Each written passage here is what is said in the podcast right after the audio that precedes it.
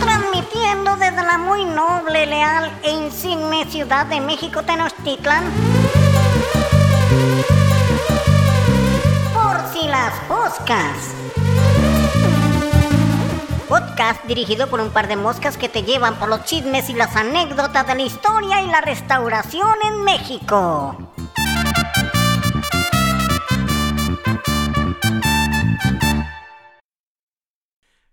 Bienvenidos a su podcast, Por si las poscas. un podcast que viaja por la historia, El arte y la restauración en México. presentado por la restauradora Mariana Grediaga. Y el doctor en historias muy maravillosas, Luis Huitrón. Comenzando. Hola Mariana, ¿cómo estás? Bien, pasada por agua. ¿Y tú? Eh, Por, te- por wiki. Me parece muy bien. Oye, que mucha gente le gustó nuestro podcast del Pues sí. primer capítulo. Pues muchos buenos comentarios, sugerencias. A, a Yare se le rompieron los tímpanos. Nos sugirió que por favor ecualizáramos mejor. Perdón. Por ahí Carla nos pidió que pusiéramos imágenes de lo que estábamos diciendo. Ah, buen punto, sí. Y todas las sugerencias siguen siendo muy bienvenidas, críticas y todo lo demás. Absolutamente, por favor, porque no somos podcasteros, este, somos, ya saben que Tan somos solo somos una restauradora y un historiador perdidos en esta ciudad. en este mundo de los podcasts. Pues hoy tenemos un capítulo, hoy tenemos un capítulo muy padrísimo que es nada más y nada menos que el archivo general, General de, la, nación. Para los cuates el AGN. El AGN, AGN, Lecumberri, El, el Palacio Negro. Palacio Negro, la Penny. la Penny, así es. Ah, sí, claro, tiene muchísimos Sí. nombres, sí, cierto. Y hoy vamos a hablar de cómo eso, bueno, grosso modo vamos a hacer eh, como una referencia de qué es el AGN para las personas que no lo tengan todo en claro. Pero después nos vamos a adentrar en una serie de aventuras que Mariana y yo tuvimos relacionadas con la historia, el arte y la restauración En México. en México sobre ahí. Entonces, bueno, em, ¿cómo llegamos al AGN, Mariana? ¿Cómo llegas? Bueno, O sea, de dirección, ¿cómo? pues mira, agarré un pecero del Franz Mayer. Y sí, eh, un día estaba trabajando en el Franz Mayer. Creo que era un cuadro. ajá. Ah, no, el marco de un surbarán. Nada más y nada menos. Y sonó el teléfono. Y yo que nunca contestaba, fui a contestar. Ok. Y pidieron por mí. Y dije, ay, Ay, ay, qué emoción. ¿La pizza o la ¿Quién tanda? será? Sí. ¿A quién le debo? Entonces me dijeron que hace unos años tenían mi currículum ahí en, pues en un cajón, ¿no? Y que necesitaban a alguien que coordinara el taller de restauración y que si podía ir a una entrevista. Y como nunca había ido a una entrevista de trabajo, dije, ay, sí, sí voy a ir. Qué emoción. Total, ni me voy a quedar, ¿no? Claro.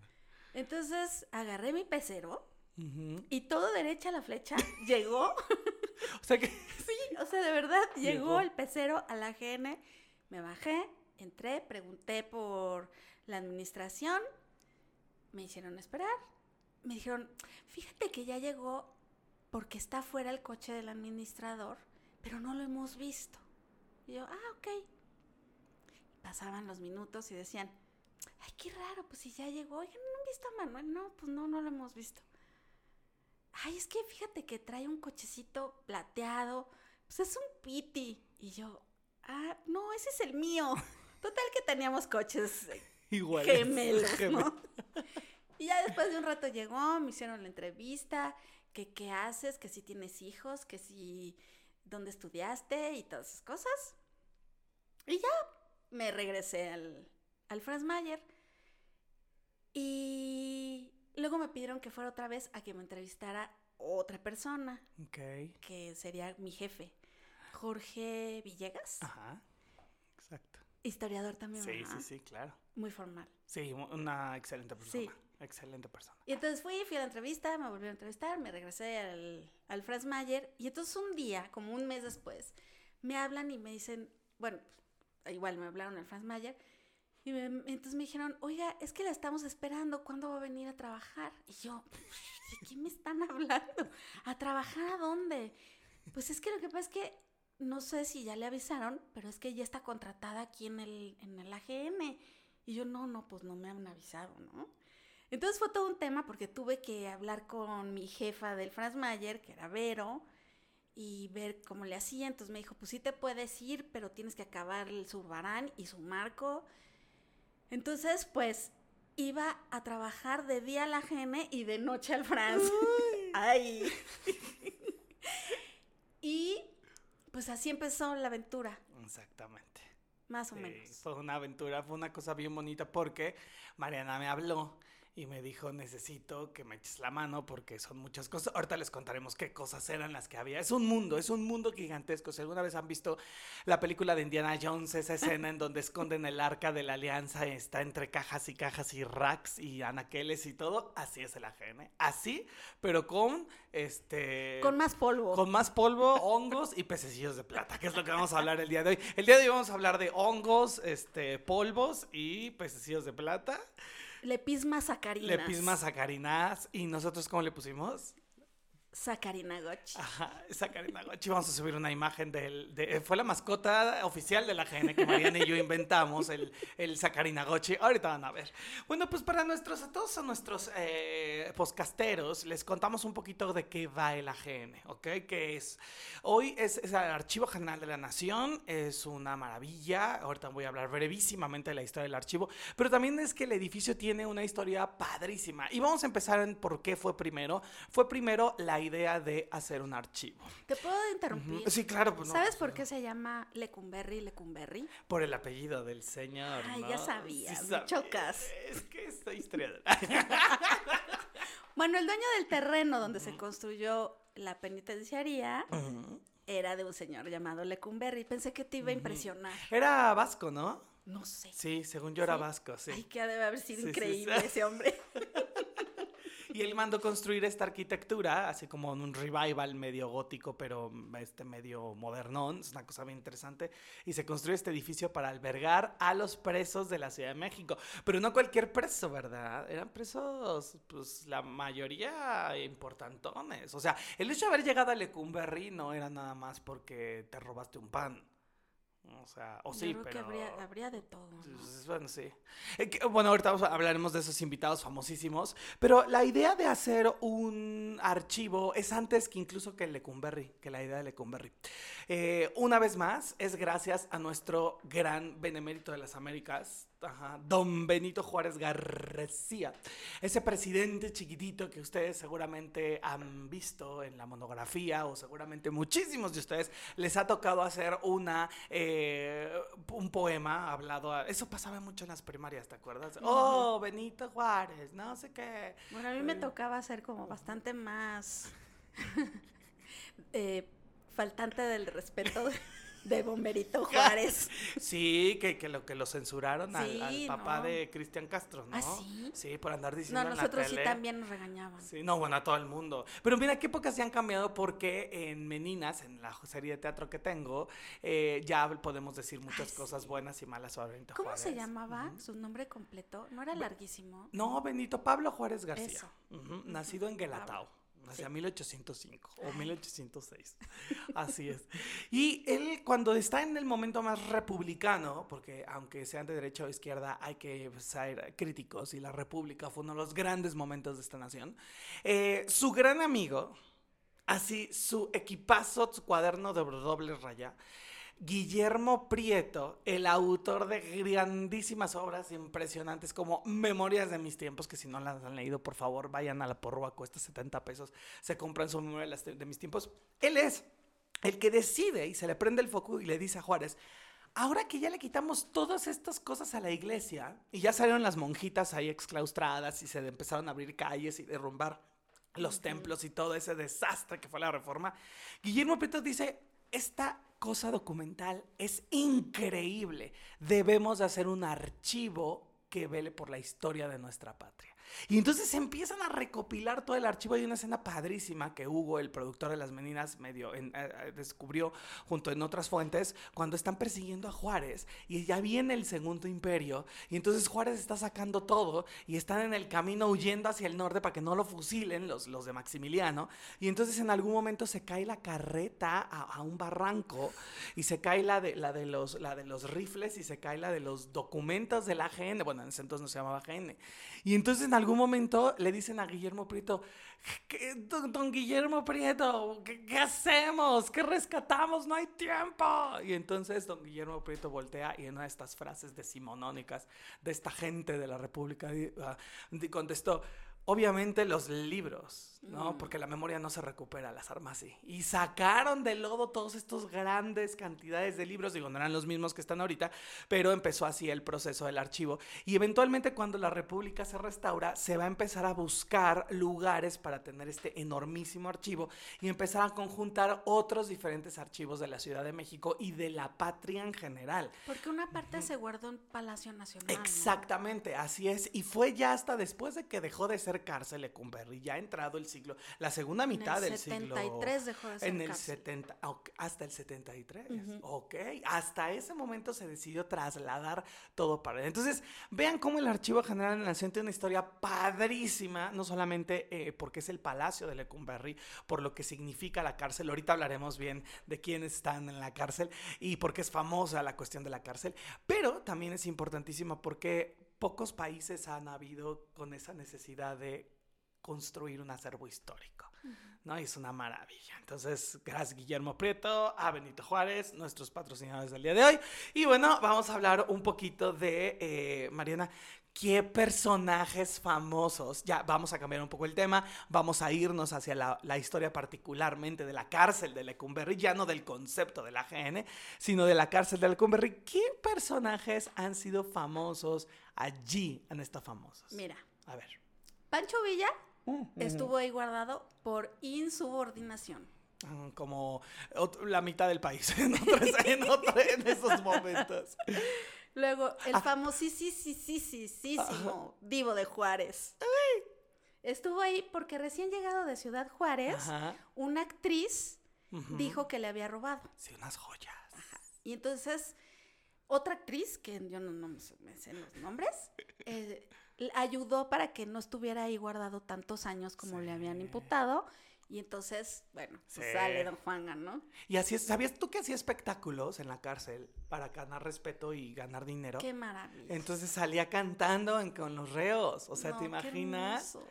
Oye, de, de Pancho Villa, ¿te- ¿sabías tú que ahí él aprendió a leer?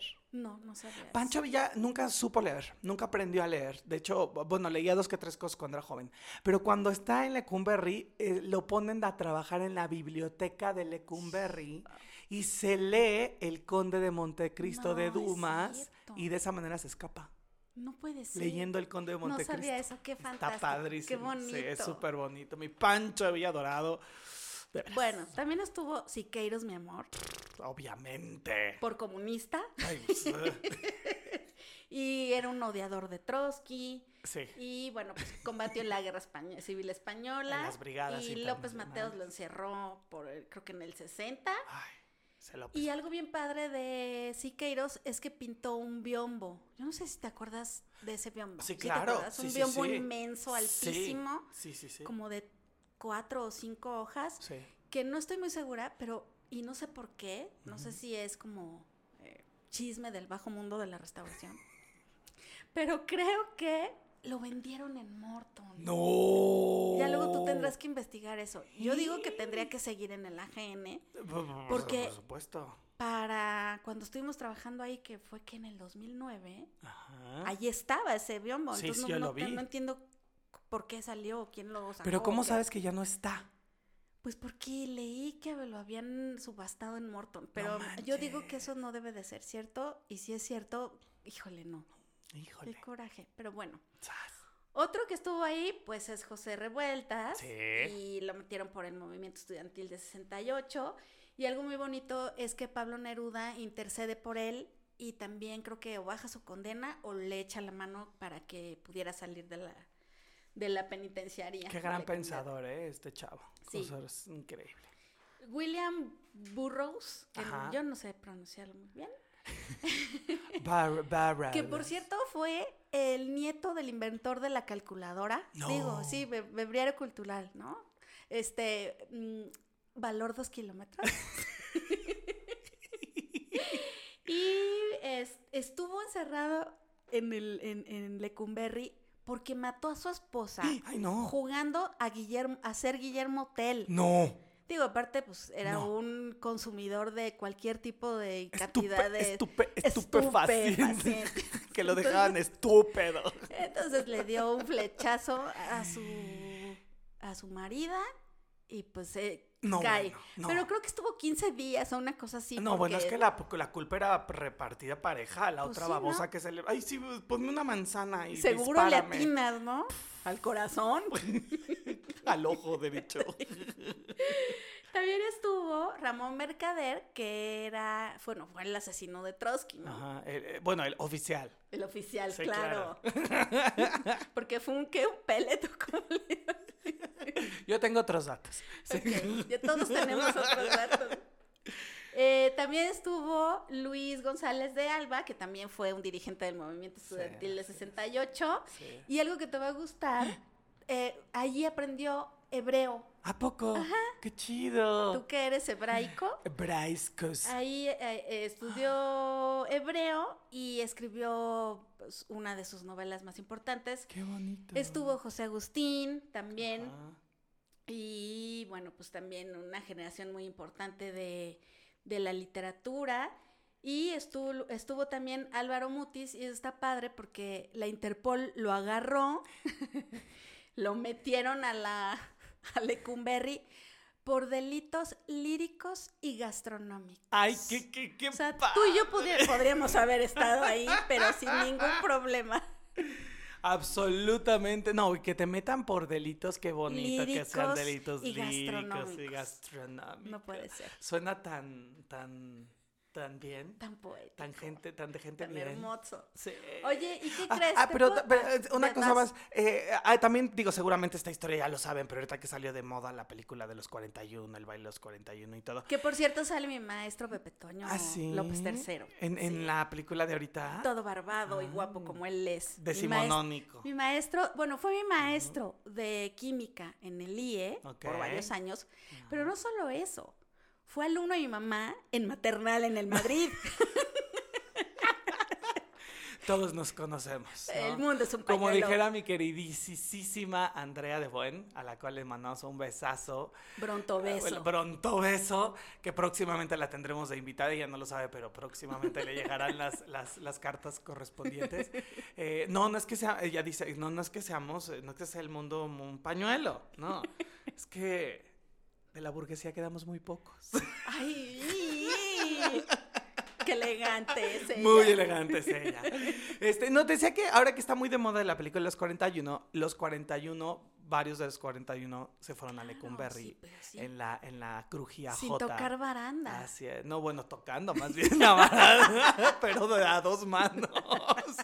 Y es que esto es porque seguramente ustedes ya lo saben, no les voy a contar la historia de los 41, la pueden googlear o ver la película, pero... En Netflix. En, en el Netflix, pero está súper padre que eh, eso haya acuñado toda una, una frase, ¿no? O sea, la crujía, si la ven desde arriba, parece el edificio arquitectónicamente, tiene un círculo en el centro y una bueno, serie de... déjame te interrumpo. Ajá, ajá. Voy a poner una, Una imagen, foto, claro. Un dibujo que Un Luis hizo Sí, en Lecumberri. en Lecumberri. Sí. So- es una, un Sobre dibujo de planta Ajá. en donde estamos él y yo y muchas y personalidades. todas las personalidades que elaboraban allí, así es. de, a mano alzada. Muy, muy bueno, a, a- a pixel alzado, porque fue en Paint. Acuérdense que era Paint, todo el mundo usábamos Paint hacia los 2000, ¿no? Entonces, eh, eh, hice esa. Y ahí van a ver, por ejemplo, que es como una estrella. Entonces, cada una de estas galerías en donde antiguamente metían a los presos recibía el nombre de una letra. Eh, por esa razón es que a todos los chicos de los 41 que fueron encarcelados por andar, pobrecitos, estaban andando de fiesta nomás, no le estaban haciendo daño a nadie. Ellos los metieron en la J y entonces, bueno, sí se están haciendo daño ¿en entre ellos. No le estás Se haciendo hacían cariño. Bueno, pero son daños consensuados. Exacto. Se llama ser consensuado. Y entonces eh, en esa estuvieron en la Galería J, lo que detona completamente ya toda este... Fue por eso. Ajá, toda esta argot popular de, eh, de Jotos, ¿no? Está así. Pero además hubo otro personaje muy importante en Lecumberri. No estuvo preso este personaje, sino fue de visita. Y es nada más y nada menos que... Mariana, por favor, preséntalo. Ahí les va. No, pero di quién es, quién es. Mi papá. Ah, exactamente, así es, así es. Para quien no conozca al papá de Mariana, para quien no tenga el privilegio, es una de las mejores personas de este mundo, una, Mm. una biblioteca andante con una frescura, con una eh, Memoria. memoria, con, es Memo Memorias. Sí, es Memo Memorias. sí, es increíble y próximamente lo tendremos invitado. Eh, pero cuéntanos, Mariana, esta anécdota Pues mi de tu papá hace papá. tiempo me platicó que había estado en Lecumberri y entonces se me ocurrió escribir unas poquitas líneas sobre, sobre esa estancia de mi, de mi papá. Y lo escribí y se los voy a leer, espero no trabarme. Mi papá estuvo en Lecumberri en 1963. Llegó a la prepa. El maestro de psicología los esperaba en la penitenciaría a las 9 de la mañana. Había organizado una visita para sus alumnos de 17 años. Y en la aduana fueron dejando sus credenciales. Después llegaron varios presos que atenderían a los alumnos en grupos de 10. A Guillermo, mi papá, lo atendió un preso muy preparado que había sido contador y lo encerraron por desfalco. Los llevó a los talleres, al de papelería, en donde hacían papeles con membrete del gobierno del Distrito Federal, al taller de fundición, en donde manufacturaban tapas de coladeras, las placas de los coches y las de los nombres de las calles, y al taller de artesanías en madera. Pasaron a un patio pequeño en donde estaba el coro dirigido por Paco Sierra, que había sido un músico conocido que entambaron porque había puesto una bomba en un avión que nunca explotó. Luego pasaron a la cocina y en otro patio les invitaron unas tortas y refrescos a los de la Prepa 4 de la UNAM. Vieron una obra en un auditorio en la que actuaba Roberto Cobo, que había sido cómico de televisión y teatro, enjaulado por marihuano, hermano de Arturo Cobo, el jaibo de los olvidados de, de Buñuel. Dice mi papá que la obra parecía sainete corto de humor sangrón tipo Televisa. Después pasaron a la zona deportiva, un campo de fútbol y en uno de los muros estaba la placa del lugar del asesinato de Madero y Pino Suárez. Hacia las 2 de la tarde se enfilaron a la misma puerta por donde entraron. Al grito de Guillermo Grediaga y Rivadeneira, a la reja salió aquel estudiante junto con sus compañeros y el profe Pruneda. Él, mi papá, pensando en que había que tener cuidado para no incurrir en un delito y tener que ser él quien guiara a otros alumnos de otra prepa. Qué bonito, está bien padre, sí, qué padre. No, hombre, es que. Ay. O sea, cu- ¿cuántos años tienes en prepa? ¿Tres? No mentales, no físicos. ¿17? Como 18, 17, 19. 18, ¿no? Sí. Imagínate la, la, La impresión. la impresión de. Además, porque no es, no es el recorrido de. Ah, sí, aquí fue cárcel y ahora es el archivo. No, es la cárcel todavía, ¿no? Sí, ves a los presos y a la gente que está ahí guardada por Sí. lo que fuera, ¿no? Y seguro que, te- o sea, con este contacto tan directo que tienen, pues te cuentan todo. O sea, ¿cómo supo tu papá todo eso? Pues se le contaban ellos mismos, ¿no? Sí, sí, sí, sí. Aparte, bueno, con la buena memoria que tiene, se acuerda de los nombres del, hasta de su maestro, ¿no? Sí, no, pues bueno, este es el lugar, este es el maravilloso lugar al cual Mariana y yo entramos. Y, espérenme que tengo un problema aquí. Ahí está. Y eh, es, es este lugar en el que pudimos trabajar. Sí. ¿Qué hicimos en el AGN, mi querida Mariana? Ahora vamos a hablar. primero- Divertirnos. divertirnos muchísimo. Así es. Pero. la Pues- primera cosa que, esta, que hicimos fue revisar kilómetros y kilómetros de papel. Cuéntanos, ¿de qué va eso? Pues mm, entre las muchas cosas que teníamos que hacer, todos los días nos pedían como tres cosas nuevas Así es. y por eso te pedía un auxilio porque no me daba abasto. A veces salía de ahí a las 12 de la noche. Sí. Bueno, una vez tenía hasta mi llanta ponchada a las 12 de la noche. Y entonces, esperando a que no se me torciera el rin, llegué a Tacuba, donde parchaban llantas.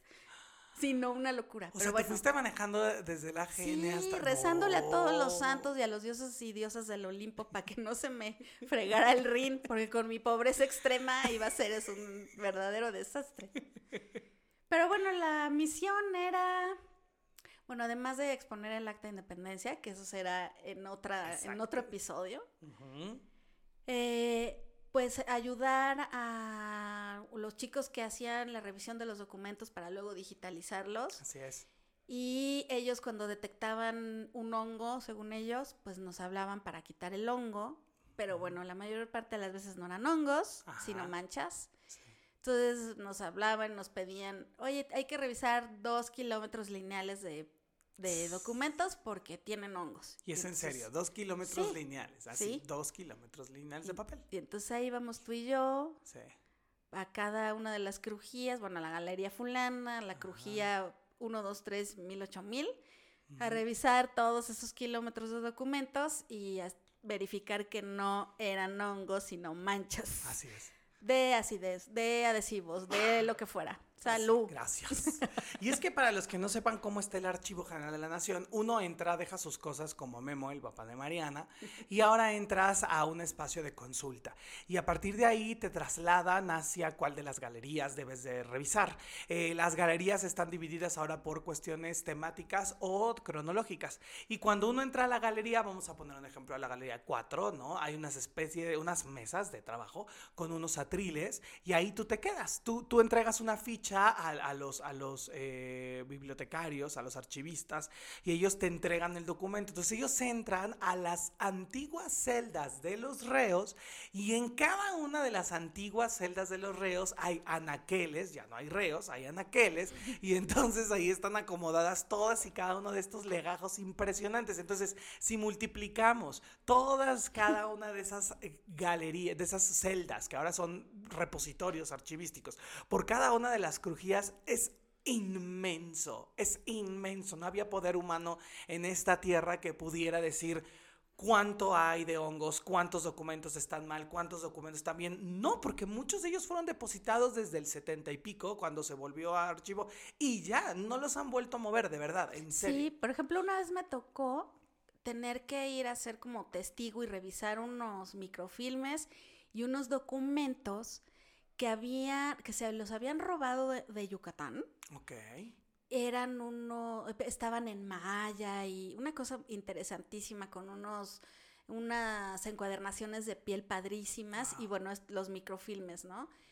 Y, y lo- los, los- se, los, se los habían volado y los habían agarrado creo que en la, en la frontera con Estados Unidos. Y lo, bueno, el- nuestro FBI, la PGR, La PGR, gracias. Veo muchas series. Nuestro CSI. Nuestro CSI, entonces los, los- los- no saben qué hacer con ellos, los llevan a la GN y los meten a una de las celdas, una de las crujías, so- que, que estaban solitas y nada más estaban esos libros, creo que eran 10 o 12, una cosa así. Y, y entonces se hizo, pero aparte tenían ahí como 10 años. Entonces hizo todo un, un, pues, pues, pues, todos unos trámites rarísimos y complicadísimos para, vol- para regresar esos documentos al- a un Claro. archivo de Mérida. Claro. De, de- de Yucatán, creo que era Mérida. ¿De dónde eran? Ajá. Entonces, bueno, pues ya sabes que para entrar a la galería tenías que, bueno, hasta Jesucristo te acompañaba. Entonces íbamos yo, iba Jorge. Ay, se me, Ruiz se me- Dueñas. eh, Ajá, Ajá, no, no, no, no. nuestro jefe. Ah, ay, ay, este, ay, Villa- el historiador. Villa- Bueno, él. Ajá. Ay, perdón. también, perdón. Ay, la- bueno, él y como varios testigos Y, y, Je- y Jesucristo. y Jesucristo, Ajá. más la directora del archivo de, creo que de Mérida, a donde se iban a ir los documentos, entonces revisar hoja por hoja y demás. Y se, se- se lograron trasladar esos documentos, creo que con la policía y demás, al lugar a donde habían sido robados. Eso fue bien bonito. Y, y algo que me encantó fue que la directora me mandó una botella de Staventún y una cartita de agradecimiento. O sea, fueron, bueno, siempre a uno le suceden cosas ¿Ese es- increíbles. ¿Ese es el origen de la botella que tenías? No, todavía la tengo. Sí, sí, sí. ¡Guau! Sí. No, es sí. que el robo, ahorita vamos a hablar del robo, es una cosa, pues es que, a ver, a ver, o sea, muchísima gente sataniza, ¿no? No, es que las instituciones, no sé, a ver, siendo críticos, ¿ok? Hace falta mucho dinero y muchísima gente que esté al, al pendiente de cada uno de esas crujías, de esas celdas, de esas galerías. Sí. O sea, es, Es muy complicado. es muy complicado. Y además, atrás hay más galerías nuevas. Sí, porque además a nosotros nos mandaban revisar estos dos kilómetros de horno, ¿no? humedad. exacto. Ajá. Pero además había que restaurar porque Sí. urgía, porque iba a ir un investigador a revisar tal Tal documento, documento. y ese documento estaba roto, tenía problemas de conservación. Entonces había que restaurar además esas, esos documentos en el taller de Así restauración, es. ¿no? Así. Entonces, hay, en el taller de restauración habían una serie de, de restauradores que eran sindicalizados y, y ellos se encargaban también de esa parte, ¿no? Sí. Entonces, no te da tiempo de nada. No, no, yo recuerdo cuando Mariana me decía, hay que cambiar los, los, los termómetros, ¿cómo le Los llamaban? datalogger. datalogger. Es un datalogger, imagínense un viper. Ya, ya me quemé en la edad, pero bueno, todos los que hayan visto Como un viper. un net, como- netkey del como banco. Netki. Yo iba a decir un tamagotchi. También. Y entonces eh, los colocábamos en ciertos lugares específicos de la galería. Y esos aparatejos conectados a una computadora laptop del 2000 Ah, dos antes de 12. Cristo. O sea, no, no, no. O sea, imagínense peor que SMS. eh, perdón, Sí. que. pe- peor que MS2. También se acuerdan del MS2. Perdón que todo eso. pe- peor, perdón. Peor que todo eso. Y ahí lo, y cargando, cargando. Era como cuando querías bajar porno en los años 2004 que se tardaba así horas. Ti, ti, ti, ti, ti, la foto, lo que sea. Entonces, ese tipo de cosas no eran muy lento. Y, y, y, y, y siempre María me decía, ahora hay que volver, hay que volver a la- levantar la temperatura y humedad. Yo, Porque verdad, además tenía yo "¿Otra que hacer vez?". unas gráficas. Sí, las gráficas para entregar y ver que esta galería se está yendo a la fregada Exacto. porque el sol le está dando de frente. Y, y la verdad es que en algunos momentos pueden parecer obvias esas cosas, y sí, sí lo son, pero les repito, multiplícalo por toda la cantidad de galerías, pasillos, anaqueles, Mm. es, es imposible. Sí. Es imposible. Y, y considero yo como doctor en historia, y Mariana creo que también como restauradora, que es una institución que ha salido adelante por la gente que ha estado allí, por el gusto de verdad. Ha habido quienes que no, ahorita vamos a quemar a alguien, tenemos nuestra sección de la mosca que, que se quema. pero, pero, pero realmente es importante la mayoría de la gente que es, ¿no? Y bueno, ahí entonces, ahí conocimos a nuestro amigo, eh, el episma sacarina. Así es, el sacarina ¿Qué es un episma sacarina, Mariana? Bueno, el episma sacarina es un es un bicho chiquitititito Ajá, con forma de pez, ajá. gris plateadoso y mientras más antiguo y comedor de libros tiene un polvillo blanco que parece como azúcar glass Así es. y tiene unas antenitas y una cola como picosa pero no pica Ajá. y todos tenemos un lepisma sacarina alias pececillo de plata Exacto. en nuestras casas. Exactamente. Además son muy difíciles de matar los Muchísimo. mendigos. Estos lepismas sacarinas tienen un gran problema en la cuestión de restauración ¿no? y de conservación de documentos porque abres un libro antiguo que no habías movido desde el 74 que está lleno de hoyos como queso Se gruyere. lo comió. O sea, es impresionante. Estas mm, cosititas son altamente destructivas, pero son bonitas. O sea, están como tiernas. Y entonces Mariana y yo decidimos nombrar al Episma sacarina, que, que, que de hecho así ese es su nombre científico, como sacarina goche. Y Luis hizo un hermoso dibujo que luego les compartiremos de ese hermoso acompañante de Así todas las bibliotecas y de nuestras casas, porque Sí, yo en mi casa, o sea, luego salen de la coladera de la tina. Sí, es como de por. Y ahí están los lepismas sacarina Yo creo que las cucarachas no van a sobrevivir a la bomba nuclear, van a ser los lepismas, los, Los lepis- gochis.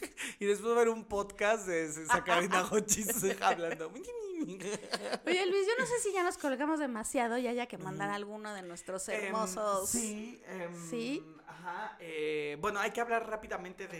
eh, Dos, no, es que no podemos hablar de Venga, esto. venga, No, dale, no. dale, dale. En algún momento Mariana y yo, con todo el conocimiento que ya teníamos... Ahí, calma. No, técnico, técnico. No, y de chinga, más bien. Sí, tenía que ser así. Ahora corran para allá, ahora corran para allá. Un hongo, no, Qué un hongo. manera de correr. Era una corredera tremenda. En algún momento Mariana y yo dijimos, basta. Necesitamos que la gente que está trabajando aquí se entere qué es un hongo, qué no es un hongo, porque no solamente están generando caos, sino están sacando documentos. Digo, está bien que lo hagan, pues, era, era su chamba, ¿no? Pero están sacando documentos que no tendrían por qué estar sacando o descontinuando para enviarlo al taller de restauración. Nos estamos llenando de libros y libros por todos lados y nada de esto puede ser un hongo. Entonces, Mariana se le ocurrió la idea de hacer un curso, fue el primer curso que di, de cómo identificar un hongo, paso uno, paso dos, paso tres, a todos los trabajadores de la GN. Y yo te pedí de rodillas que me acompañaras porque me daba muchos Fue nervios. muy divertido, ¿no? Y hablamos del sacarina y les mostramos el sacarina Gochi ahí, el dibujo que, que Mariana va a subir. Y estuvo muy padre porque la gente entendió, le dejó de tener miedo. Sí, y además entendieron que un hongo tiene una textura diferente a una mancha de cola o de grasa o de lo que fuera, ¿no? Claro, claro, que si estamos hablando de documentos antiguos, pues obviamente, como cuando a Felipe Calderón se le cayó el cafecito en su el documento y te lo mandaron Sí, para que le limpiaras. cierto. sea, ya se me había olvidado Ah, y fue ahí en el AGN. Ay, sí. Porque para quien no lo sepa, nota cultural, el Archivo General de la Nación es un Sí, organismo cierto. descentralizado de la Secretaría De de Gobernación. Entonces, todo lo que tenga que ver con la documentación de allá pasa al archivo, ¿no? Y entonces acá se trata. Y, y- y realmente todos los documentos tenían mancha algo, un montón, un montón de cosas. Y en algún momento, ¿no? Mariana y yo hicimos ese curso y fue muy padre porque, y aquí entra nuestra historia, tuvimos que platicar y pedirle muchas cosas de favores burocráticos a una de las secretarias del Archivo General de la Nación. La chiquita preciosa. Chiquita, preciosa. ¿Te acuerdas cómo se llamaba? Yo no, yo no, recuerdo me cómo se llamaba. No me acuerdo. Pero era la chiquita Era preciosa. la chiquita preciosa, era una secretaria preciosa. Guapísima. Guapísima. Elegante. Muy elegante, muy guapa. Sensual. Muy, muy sensual. Sí, cañón. Muy, muy sensual. Pero, una, una chava madurosa. ajá, como Pero- que nunca salió de los ochentas. No, no, qué cosa más. Entonces bella. tenía como el pelo así Cre- creposo. creposo, con el flecazo de lado, Sí. La faldita cortita. De ojo claro, De así. ojo cla- pero, muy guapa. Pero morenísima, ¿no? Preciosa. Morena, pres- no, qué cosa. Preciosa la chava. Y en algún momento esta chava, que, que, que si nos está escuchando le mandamos un besazo. Sí, seguro sabe que estamos hablando de ella, porque no hay como ella otra. En algún momento nos odió. En un primer momento a sí, Mariana y a mí nos odió porque era tanta la cantidad de cosas que le solicitábamos. Y entiendes ahora cuando creces y dices, Dejen de pedirme cosas. ese no es mi chamba, Sí. ¿no? Pero ni modo, era secretaria de... Pero cuando nos quería, nada más Sí. levantábamos el teléfono y. Ya des- Hola, chiquita preciosa. Y yo decía, ay, me está hablando. Y es que le apodamos la chiquita preciosa porque tenía una muletilla. Y entonces en esta muletilla, que era preciosa, la muletilla, para todo te la encontrabas así. Hola, preciosa. Hola, preciosa. Este, hola, necesitamos esto. Claro que sí, chiquita preciosa. No te preocupes, chiquita preciosa. Ahorita te lo llevo, chiquita preciosa. Chinga tu madre, chiquita preciosa. Exacto. Ya deja de estar chingan, chiquita preciosa. Chiquita Y tú preciosa. también, la chichingue que Chiquito precioso. No, o sea, de verdad los primeros meses sí fue muy fuerte porque la hartamos. Sí. Y en algún momento ella se dio cuenta que estábamos chambeando. Sí, que no era de mala onda. Cero y ya mala luego se relajó y nos decía chiquitos preciosos porque Sí. Éramos chiquitos y, preciosos.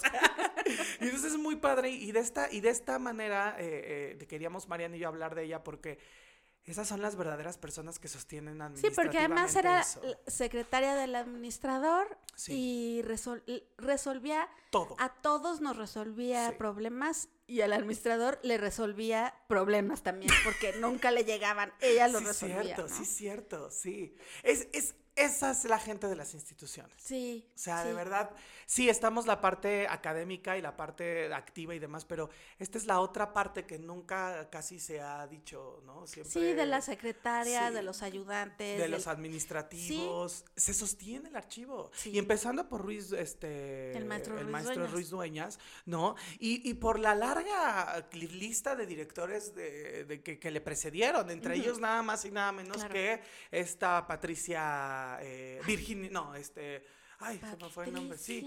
Ay, la tengo aquí en la La del INER. Sí, bueno, ahorita sí. en otro, Ah. mira, ahorita mandamos a, a corte Sí. y la googleamos. Y lo googleamos. No, es, es increíble eh, la gente que está ahí trabajando y, y la verdad es que la chiquita preciosa se- cargaba con parte del Sí, archivo. Es había una gente fantástica en ese Una archivo. maravilla. Ok.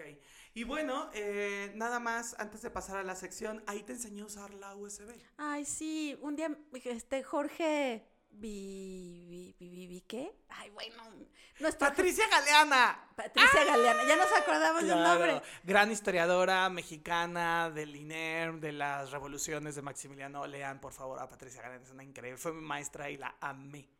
Ahora sí, Jorge. Bueno, Jorge, no Ruiz Dueñas, sino Jorge, ay, bueno, el historiador que les dijimos al principio con el nombre completo, eh, un día me dijo, oye, necesito que descargue, no, necesito que imprimas estos documentos. Y entonces no me dio ni documentos, ni me dio un disquete. Me dio una cosita delgada, pequeña, que yo dije, ¿y qué? ¿Esto hay que hablarle con cariño, con odio? ¿Dónde me lo pongo? ¿En la oreja, en la boca, en el fondillo? ¿Qué es esto? Y entonces Luis llegó al, al taller de restauración, como siempre, a salvarme. Y le dije, oye, tengo que imprimir algo que está aquí. Y me dice, es que eso es un, una USB. Y se mete aquí. Y se le hace así. Y lo abres así. Y se imprime. Y esa fue la primera vez en mi vida, por allá del 2009, que supe que existían esos artilugios tan fantásticos. Ay, gra- Sí. ay, gracias, Ay, chiquito precioso. Y luego te enseñó a usar la nube también. También. Sí, no, muchas cosas. Sí, sí, de sí. la es que- tecnología. es que si vivimos una época, digo, a mí lo, lo entiendo perfectamente y seguramente muchos de nuestros podcasteros lo están escuchando y dicen, claro, los que nacimos más hacia este siglo, pues sí hemos tenido ciertos problemas como para complarnos, ¿no? Y es como de, ah, pues esto es un USB, esto es la nube, pero ya ahí le picas. Pero sí las, o sea, ni siquiera es mucho. Entre Mariana y yo no nos llevamos más que dos años. No, como un mes, ¿no? Los que nacieron antes de un mes, ah, de ese mes, ¿no? Sí, no, sí está muy complejo. O sea, la, la mu- la- eh, el, el desarrollo tan rápido de Sí. pasar de disco de no sé qué chingados al tres y media, Yo al disquete, al CD-ROM, a la... Es, es realmente No, no, yo cuando vi esa cosa dije, ¿cómo le voy a hacer en mi vida con esto? Y lo tengo que imprimir. Sí, y además, eh, ese fue un momento muy bonito en mi vida porque fue cuando me fui a vivir solo. Bueno, no fue solo. me fui a Acompañado. vivir acompañado con Mariana. ¡Qué compañía! Sí, no, está increíble. Un día les haremos un podcast de nuestra vida juntos. Es, nos fuimos a vivir juntos y vivíamos en, en un departamentito muy Obrero padre. Mundial 686. la casa de la bestia, porque ahí dentro sucedían cosas muy raras, ¿no? Como nosotros. Como nosotros. Y entonces salíamos a, a recoger caguamas. No a recoger, no. A, no a recoger, comprar. a comprar. A canjear. No, hemos, no habíamos caído tan bajo. Nos jugábamos el pellejo en eje central. en chancla a las diez y media de la noche corriendo por caguamas para poder este, Cenar. cenar Eran Caguama con chetos. con cheto por Ah, supuesto una cena muy nutritiva. Ay, la vida, la juventud divino Ay, sí. tesoro, ¿verdad? Cuando no necesitas el río para. Entonces fue una época para mí en lo personal eh, muy completa, muy, muy aventurera, muy divertida.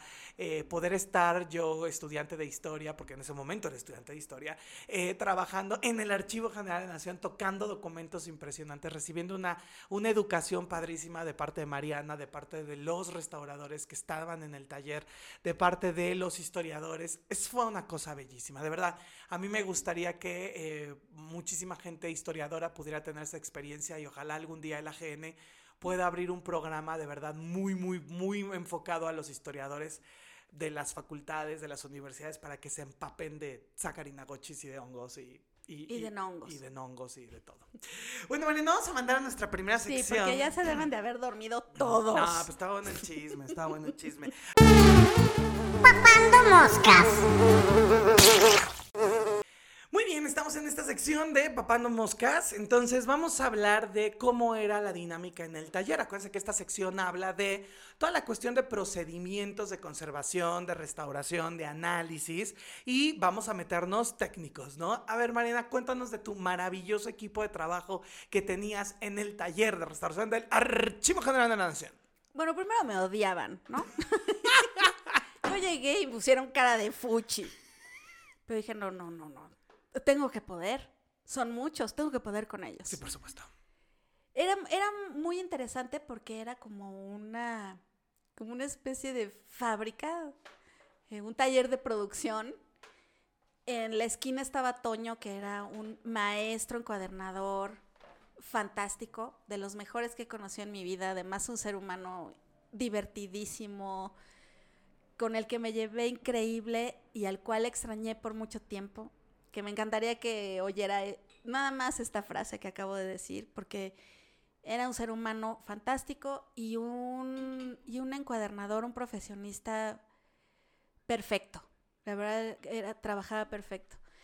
Y también, bueno, él tenía un compañero que desgraciadamente mi muy mala memoria no me ayuda a recordar su nombre, ellos se, dedicaban a la encuadernación y los demás se dedicaban a la restauración del papel, que eran Betty, eran Norma, era Leti, Alex Millán y Adolfo.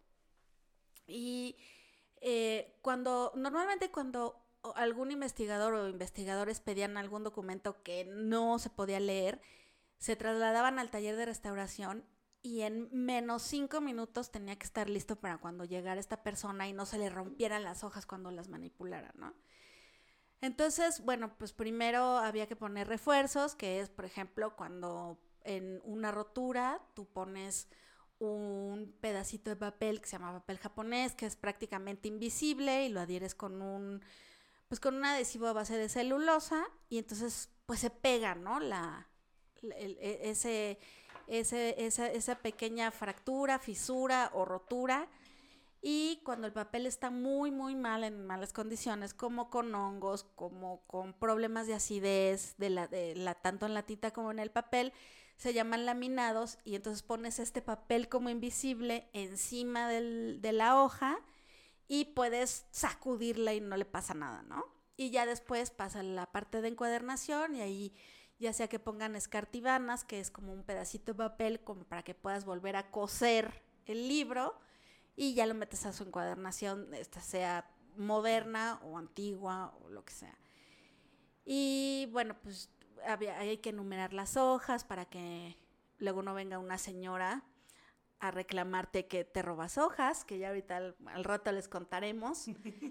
Em, y de inmediato se, regresan y bueno, todo esto con papelería y como con cosas como muy oficiales. Y prácticamente eso era lo que, el, ese era el alma del taller de restauración que hacían estas personas increíbles. Y yo coordinaba pues esos trabajos, los supervisaba, que en realidad ellos lo hacían perfecto, no estaba en mi supervisión. Y pues yo me dedicaba más a la parte aburridísima de la administración y los oficios. Con la chiquita preciosa. Con la chiquita preciosa, con el increíble maestro Jorge Ruiz Dueñas, que era el director de, del archivo en ese entonces, a quien siempre llevaré en mi corazón hasta el último día de mi vida.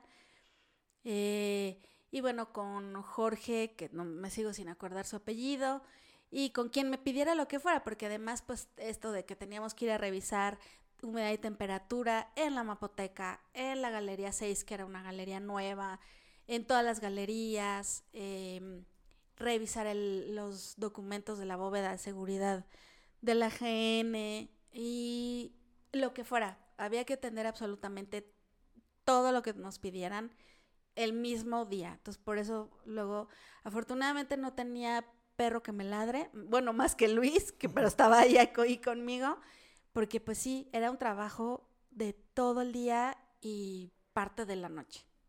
Eh, Jorge Villegas. Ay, Jorge Villegas, muchas Así gracias. así es, así es. El Sí, un, gran historiador y Sí. también de familia de historiadores. Sí, su mamá, ¿no? fue incluso directora de la Facultad de Sí. Filosofía y Letras, una gran historiadora, un tipazo, además con esa, con esa tranquilidad, Ay, ¿no? Esa formal. parsimonia y esa tranquilidad. Y realmente en el archivo se los vamos a describir. Básicamente era una oficina, una parte donde estaba una oficina, que era la de Mariana. Al lado estaba una mi la que Mariana me dio como mi oficina, pero nunca se usó porque siempre estaba en el otro escritorio. Y eh, en toda la demás zona era el taller que Mariana les acaba de escribir. Pero en el centro había una bóveda una bóveda de seguridad para ciertos documentos que tenían que tener un proceso todavía más largo y se tenían que quedar en el doctor, pues no una semana, sino muchos meses más. Y cuando llegamos, lo primero que Mariana decidió hacer fue la limpieza de la bóveda de seguridad. Que era una bodega de Era mugres. Una bodega de mugres y salieron, doc- una vez más, documentos que desde el 72 no se habían movido ahí. Entre ellos unas viñetas de cuero del año 1400. Sí. Pues yo, mil, 1500, 1502, 1506, una cosa así. Unos documentos firmados por la entonces y luego in- infanta y luego reina de Castilla, Juana la Loca. Eran los que estaban en Vitela, ¿no? Unas, unas vitelas hechas de pergamino preciosas con una lengua, Que una la vitela es gótica. Ah, sí. Antes de que nazca la vaquita, ¿no? Ujú. Que Es de neonato. neonato. Y ya el pergamino es de cuando ya nació el, el animal. El animal, así es. Y eran unas bellezas, unas- una, una No, caligrafía, gótica, los sellos de Castilla, de León. Yo no sé por qué estaban ahí, qué maravilla. O sea, el Archivo General de la Nación no solamente tiene cosas de la Nación, sino tiene cosas de muchos otros lados más. Pero Mariana y yo le- les vamos a subir unas fotografías a más al rato sobre unos documentos que nos encontramos que son una maravilla.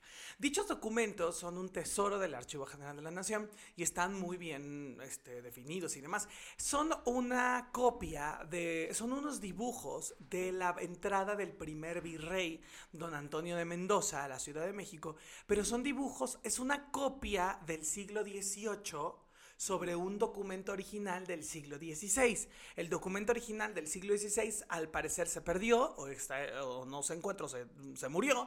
Y este documento es una copia, porque antes así se hacían las copias. Se tenían que hacer a mano otra vez caligráfica, mano alzada, el dibujo completo.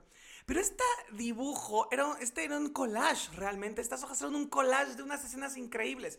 ¿De qué escenas te acuerdas, Mariana, de esa? Pues me acuerdo que había una escena de una corrida de toros, unos y habían indígenas, negros y españoles tocando instrumentos musicales. Algo verdaderamente alucinante. En el centro de esa composición estaba el virrey con su peluca francesada, cosa que no correspondería al siglo XVI porque no era la moda borbónica todavía, pero estaba sentado en unos cojines porque los virreyes en la Nueva España no se sentaban en un trono, por lo regular se sentaban en cojines, todavía emulando esta tradición marabesca del emir y del califa en el reino de Granada, una cosa increíble, y estaba el señor sentado y alrededor tenía esto, lo que dice Mariana, indígenas con tamboriles tocando y, y- y unos... Como con como con chirimías chirimías también. también, son trompetas, las chirimías, trompetas muy largas. Que y chirimí es una palabra vasca. una- ¿A poco? Cierro el paréntesis.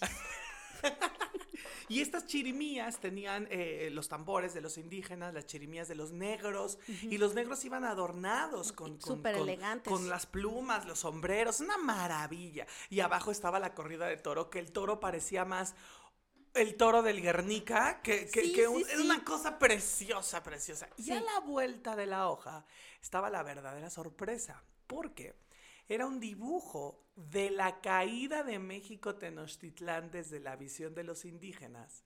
Y en el centro estaba el águila devorando a la serpiente en el islote de la antigua Tenochtitlán y alrededor estaban los españoles y los indígenas peleando, pero los indígenas estaban muertos, estaban tirados en Con el piso, sangrecita y con así. sangrecita y lloraban. ¿Te acuerdas? Tenían sus lágrimas de llorar ver la ciudad caída. No, no, no. Y se veían perfectamente los chimalis, que son los escudos, los copilis, que son los tocados, este, tu- tu- todo. Son unos documentos padricísimos. Qué bonitos documentos. ¿verdad? No, eh, fue un hallazgo fantástico. Una maravilla. Bueno, es que en esa bóveda que, de- que, que era una bodega de mugre, polvo y cualquier cantidad de papel secante, Pues porque esos nos los encontramos quitando papeles secantes amontonados y salieron, ¿no? ¿Quién sabe cuánto tiempo tenían ahí?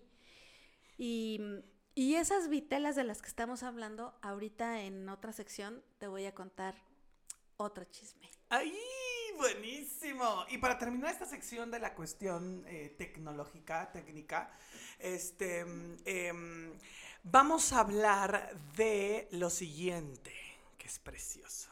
Muy poca gente sabe que en la galería 4 o 5 del archivo, Cuatro. gen- 4 del Archivo General de la Nación existe otra O de, o de ese Archivo De General ese de la archivo, Nación que nos así tocó, es. porque ahorita ya es una cosa nueva, moderna, renovadísima. modernísima, así es. Sí.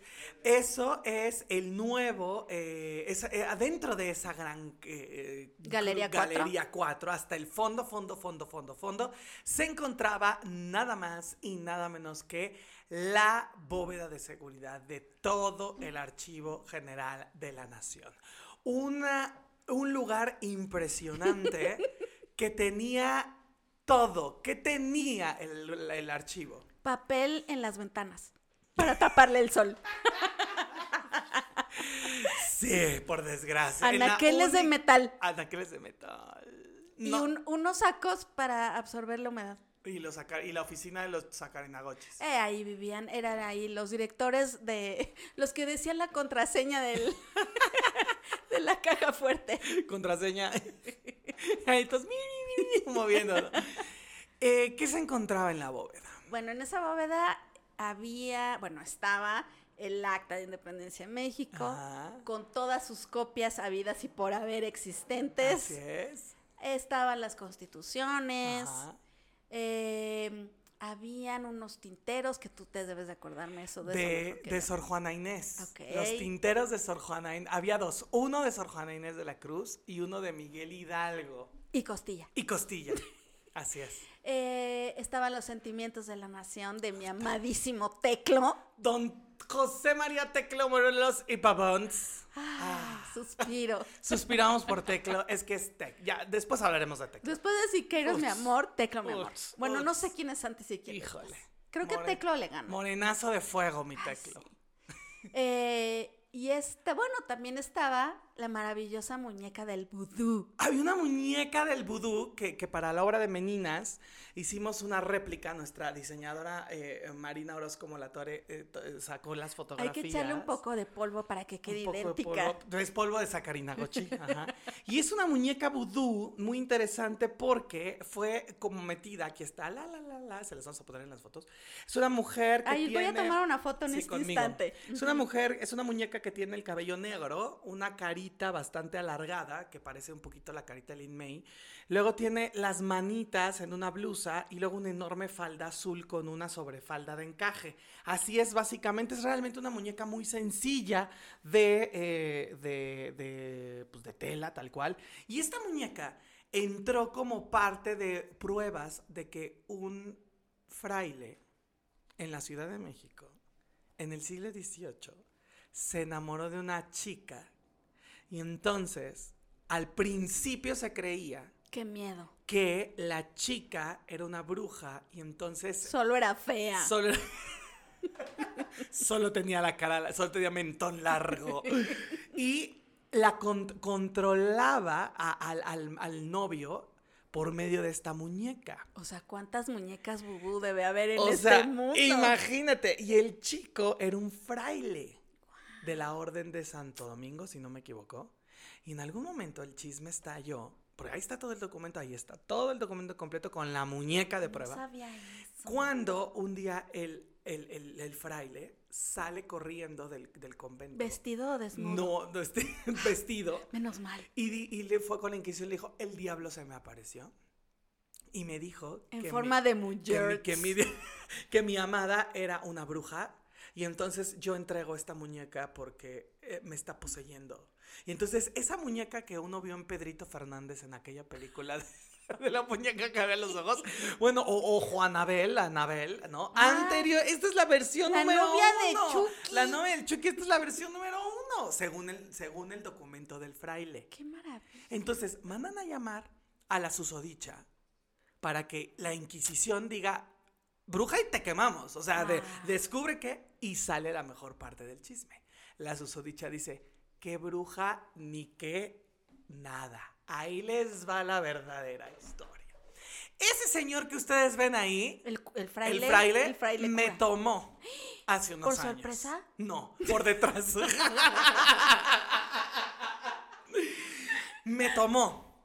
Y además, yo le dije que no, y me dijo que sí, dije, bueno, está bien. Luego, en vez de formalizar, resulta que te salió con la batida de babas de que quería ser fraile. Que porque la Virgen le había hablado y le había dicho que sí. Y entonces dije, ok, va. Y aquí tenemos a mi hija. Ahí está la. Y traía, y traía a la niña. Ajá. Y le dijo a los inquisidores. Y punto número dos. Él se fue al convento. Ahí estuvo bien. Y me empezó a buscar. Y me buscaba y me buscaba y me buscaba. No sé, me suena, me suena conocida esa historia. Y entonces, para dejarme en paz, me pidió que le hiciera. Una muñeca, Muñeca. vestida de azul. Así es. Esta muñeca Es ella. no es vudú, es la primera muñeca inflable de, ¡Qué de la- una de las primeras muñecas in- de- o eróticas, obviamente, de las de la historia de nuestro país. Así es. No es cierto. Así ¿Qué es. historia? No, es no una puede historia. ser. Y esa muñeca estaba al lado de los calzones de una mulata que acusaron de bruja. Songo le dio a Borondongo. Borondongo le dio a Bernabé. Y Bernabé la metió a esta a la Inquisición. Y ella dijo, no, no soy bruja, porque las brujas no existen, ¿no? Y en algún momento dice, pues confiese.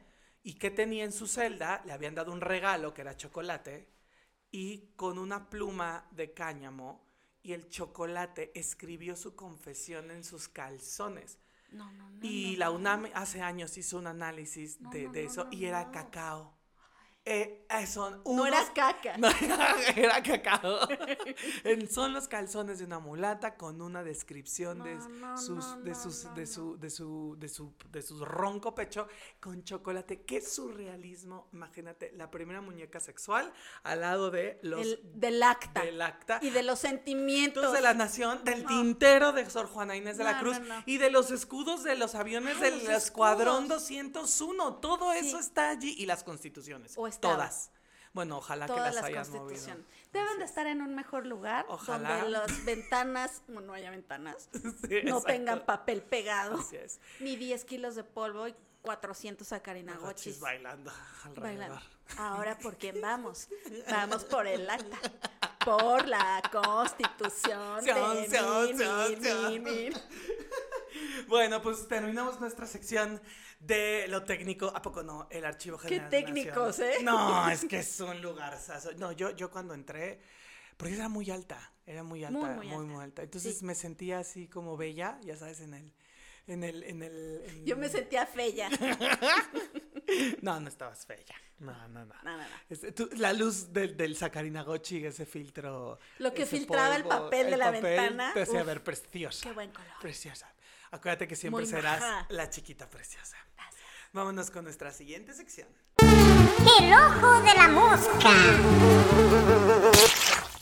Pues a mí me da mucho gusto, la verdad, aparte de saludarlos, que me hayan invitado a, a platicar, a hablar un poco de la novela de La Pando, que para muchos es, bueno, para el mismo autor, José Revueltas, es un cuento, un cuento largo, 50 páginas más o menos, Eh, pero es extraordinaria porque no solamente refleja esta parte en la que se relata, digamos, una historia según la cual los dos internos, eh, bueno, tres en total que están a- apan- apandados o apandeados, eh, están a la espera de una dosis de droga, ¿no? Ese es como el argumento central.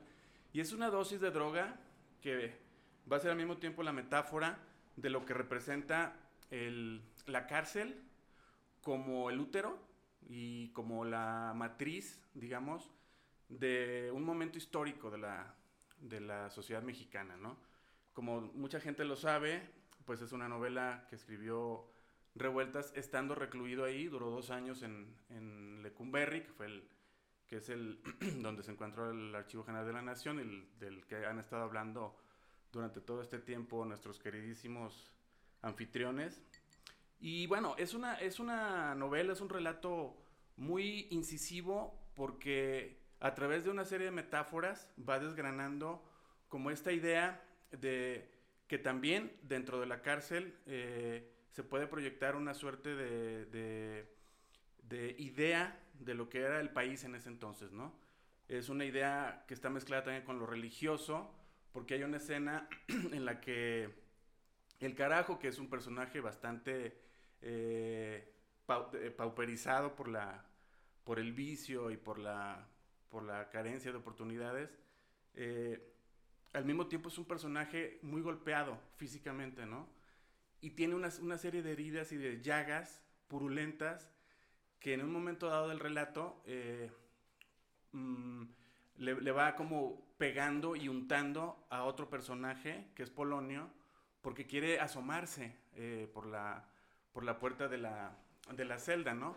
Que es una puerta muy interesante porque a Revueltas le resulta la imagen, digamos, más precisa de lo que sería la cabeza de Salomé, la, perdón, la cabeza del de, de Bautista en este relato bíblico, ¿no? De, de, de Holofernes que le pide la, la cabeza, de, que le da la cabeza al Bautista a Salomé después de que Salomé baila extraordinariamente. Y bueno, esta idea de, de, colocar la cabeza en el postigo de la, de la celda va recorriendo todo el, todo el relato, ¿no? Pero hay una parte que a mí me interesa mucho, ustedes que han estado eh, siguiendo el, el, por si las poscas y, y, por si los boscas también, y por si los vodkas. Eh, por si les y por si les posques que está muy relacionado con la cuestión arquitectónica. Eh, como ustedes saben, también eh, nuestro doctor Luis Huitrón es especialista en, en, esta parte, digamos, de la descripción arquitectónica. Y hay una, hay una, hay una franja, digamos, del, de la, del relato donde prácticamente eh, fusiona la arquitectura con el cuerpo, eh, revueltas. Les voy a leer rápidamente el fragmentito para que ustedes se animen a leer esta novela o este relato o este cuento. Y dice, como los horizontes arqueológicos donde los datos de cada orden, un friso, una gárgola, un ábside, una cenefa, no son sino la parte móvil de una desesperanzada eternidad, y donde las manos, los pies, las rodillas, la forma en que se mira, o un beso, una piedra, un paisaje, al repetirse, se perciben por otros sentidos, que ya no son los mismos de entonces, aunque el pasado apenas pertenezca al minuto anterior. Entonces es una novela que es un poliédrica, digamos, ¿no? Tiene toda esta parte también del, del simbolismo, no solamente hacia el, hacia el final de la novela, cuando eh, se, se, registra una riña entre, entre los internos y los policías y los custodios, los celadores, donde empiezan a, a meter tubos en las celdas muy estrechas y esos tubos representan para algunos este, críticos pues estas matrices, estos, esta geometría que va trazando nuestra, nuestra identidad nacional, ¿no? Pero a mí lo que me llama más la atención es esta capacidad para trasladar, por ejemplo, el tatuaje de albino, que es un, un, tatuaje eh, que tiene en, en, en la panza, es un, es, eh, está tatuado el árbol brahmánico del bien y del mal, ¿no? Que se lo tatuaron curiosamente en un puerto indostano. Hay que recordar que Albino y Polonio son los dealers, digamos los narcotraficantes que están dentro del penal y que han recurrido justamente a el, el carajo, que es el, el tercer personaje, el, el decrépito, el, malviviente, para que su mamá pueda introducir, eh, oculta en su vagina, un, una, un paquete de, de, droga, ¿no?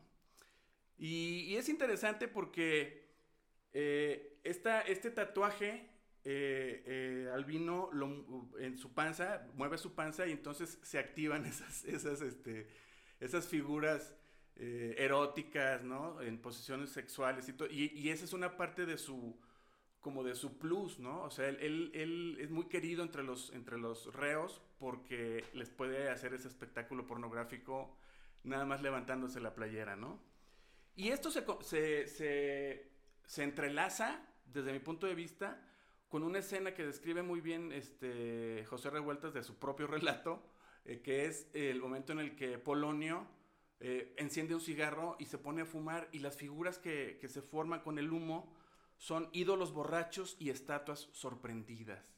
Ese es un, es un término que me parece muy poético porque justamente el texto en general, digamos, el, el, el relato de, de La Pando, es un poema. Es un poema muy, muy largo que está apoyado, sustentado en las imágenes, en esta parte de la metáfora a través de la imagen, que es la herida de las, las llagas este, de, del carajo, eh, eh, untándoselas a, Polonio, la imagen de, la cabeza de Salom, de, del Bautista en, el postigo, cuando todos quieren asomarse para ver en qué momento van a llegar este, tanto la, la amante de Polonio como de, como de Albino, que son la chata y la meche.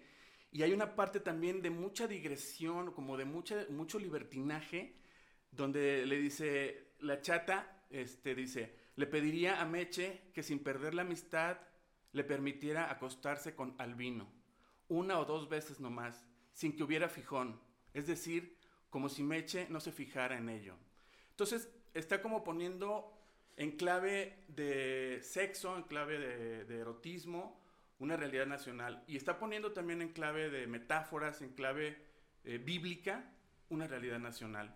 No hay que olvidar que Revueltas pues es un, el, autodidacto máximo de la historia nacional. Él abandona el primero de secundaria, se sale de la escuela y se va todos los días a la Biblioteca Nacional a prepararse para poder ser alguien. Y estuvo, hay que recordar también, en la cárcel en 1935 en Islas Marías, por eso los muros de agua, ¿no?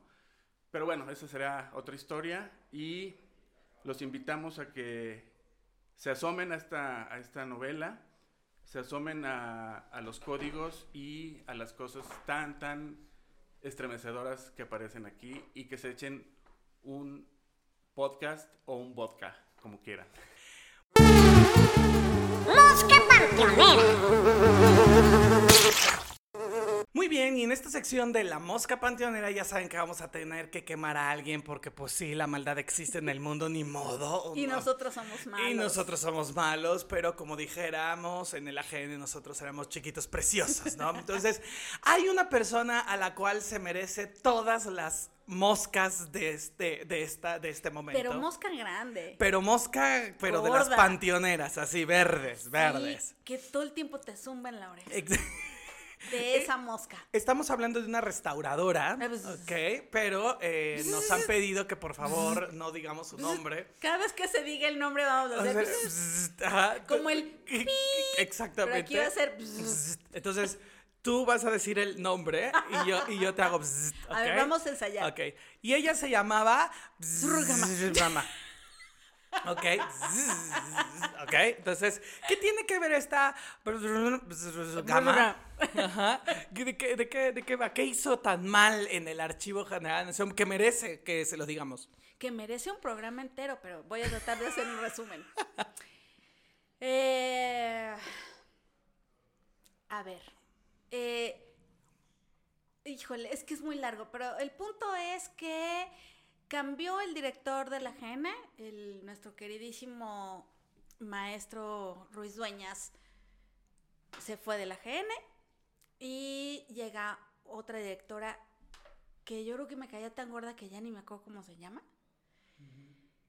Y eh, metieron a otra coordinadora en el taller de restauración. Y entonces ya éramos dos, ¿no? Pero como a mí, la verdad es que no me gusta pelearme con la gente, pero ya cuando, cuando urge, pues sí, ya me peleo. La, la, fricción estaba fuerte. Muy fuerte. O sea, yo dije, yo, yo le dije a, a, a, Jorge Villegas. Villegas. Uh -huh. Le dije, oye, Jorge, mira, las cosas están así. Eh, Hemos trabajado bien durante todo este tiempo. Sí, pero, pero yo finalmente ahorita estoy clavada con mi tesis del acta de independencia.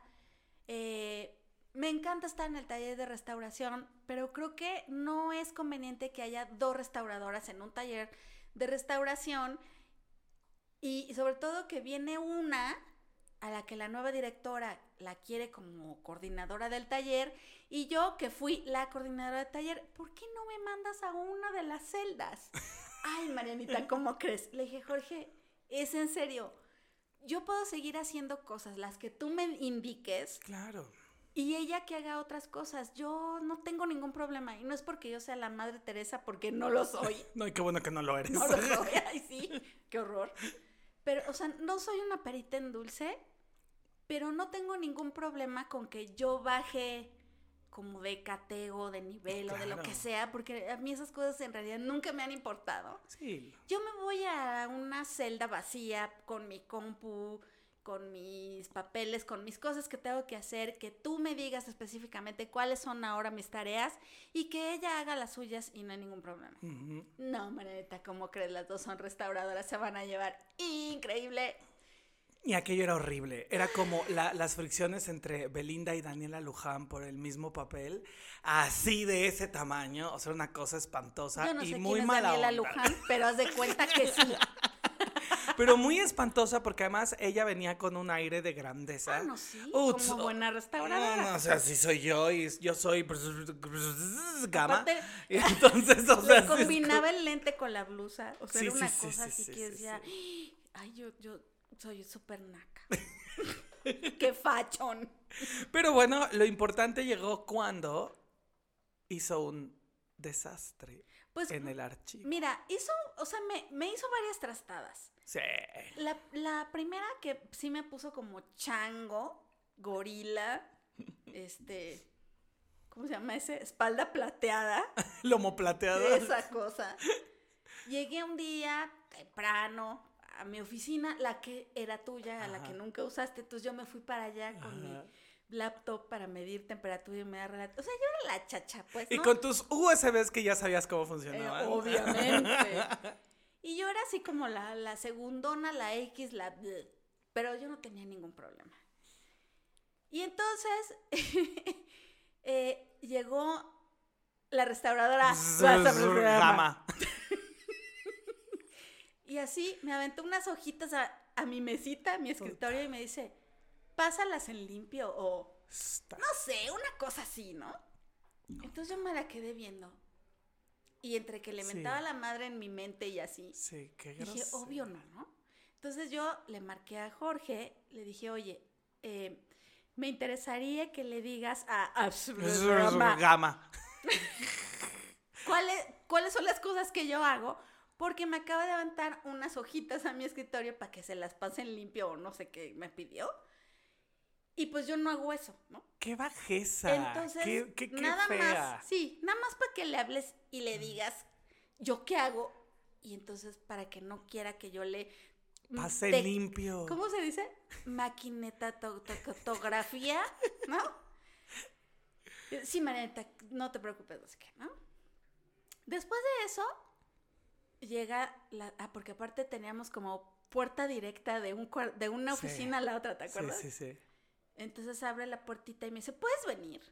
Y yo, Ok, entonces entré a esa oficina que un día fue mía, en la que yo odiaba este, esta cosa de, de, de- de la, de, de- de mi sillita, el escritorio y la sillita de la otra persona que entra. Ajá. Entonces yo había puesto un sillón al lado del- de, mi, de mi sillita para poder platicar de frente y no a través de un escritorio, ¿no? Que se Ajá. me hace una cosa horrenda.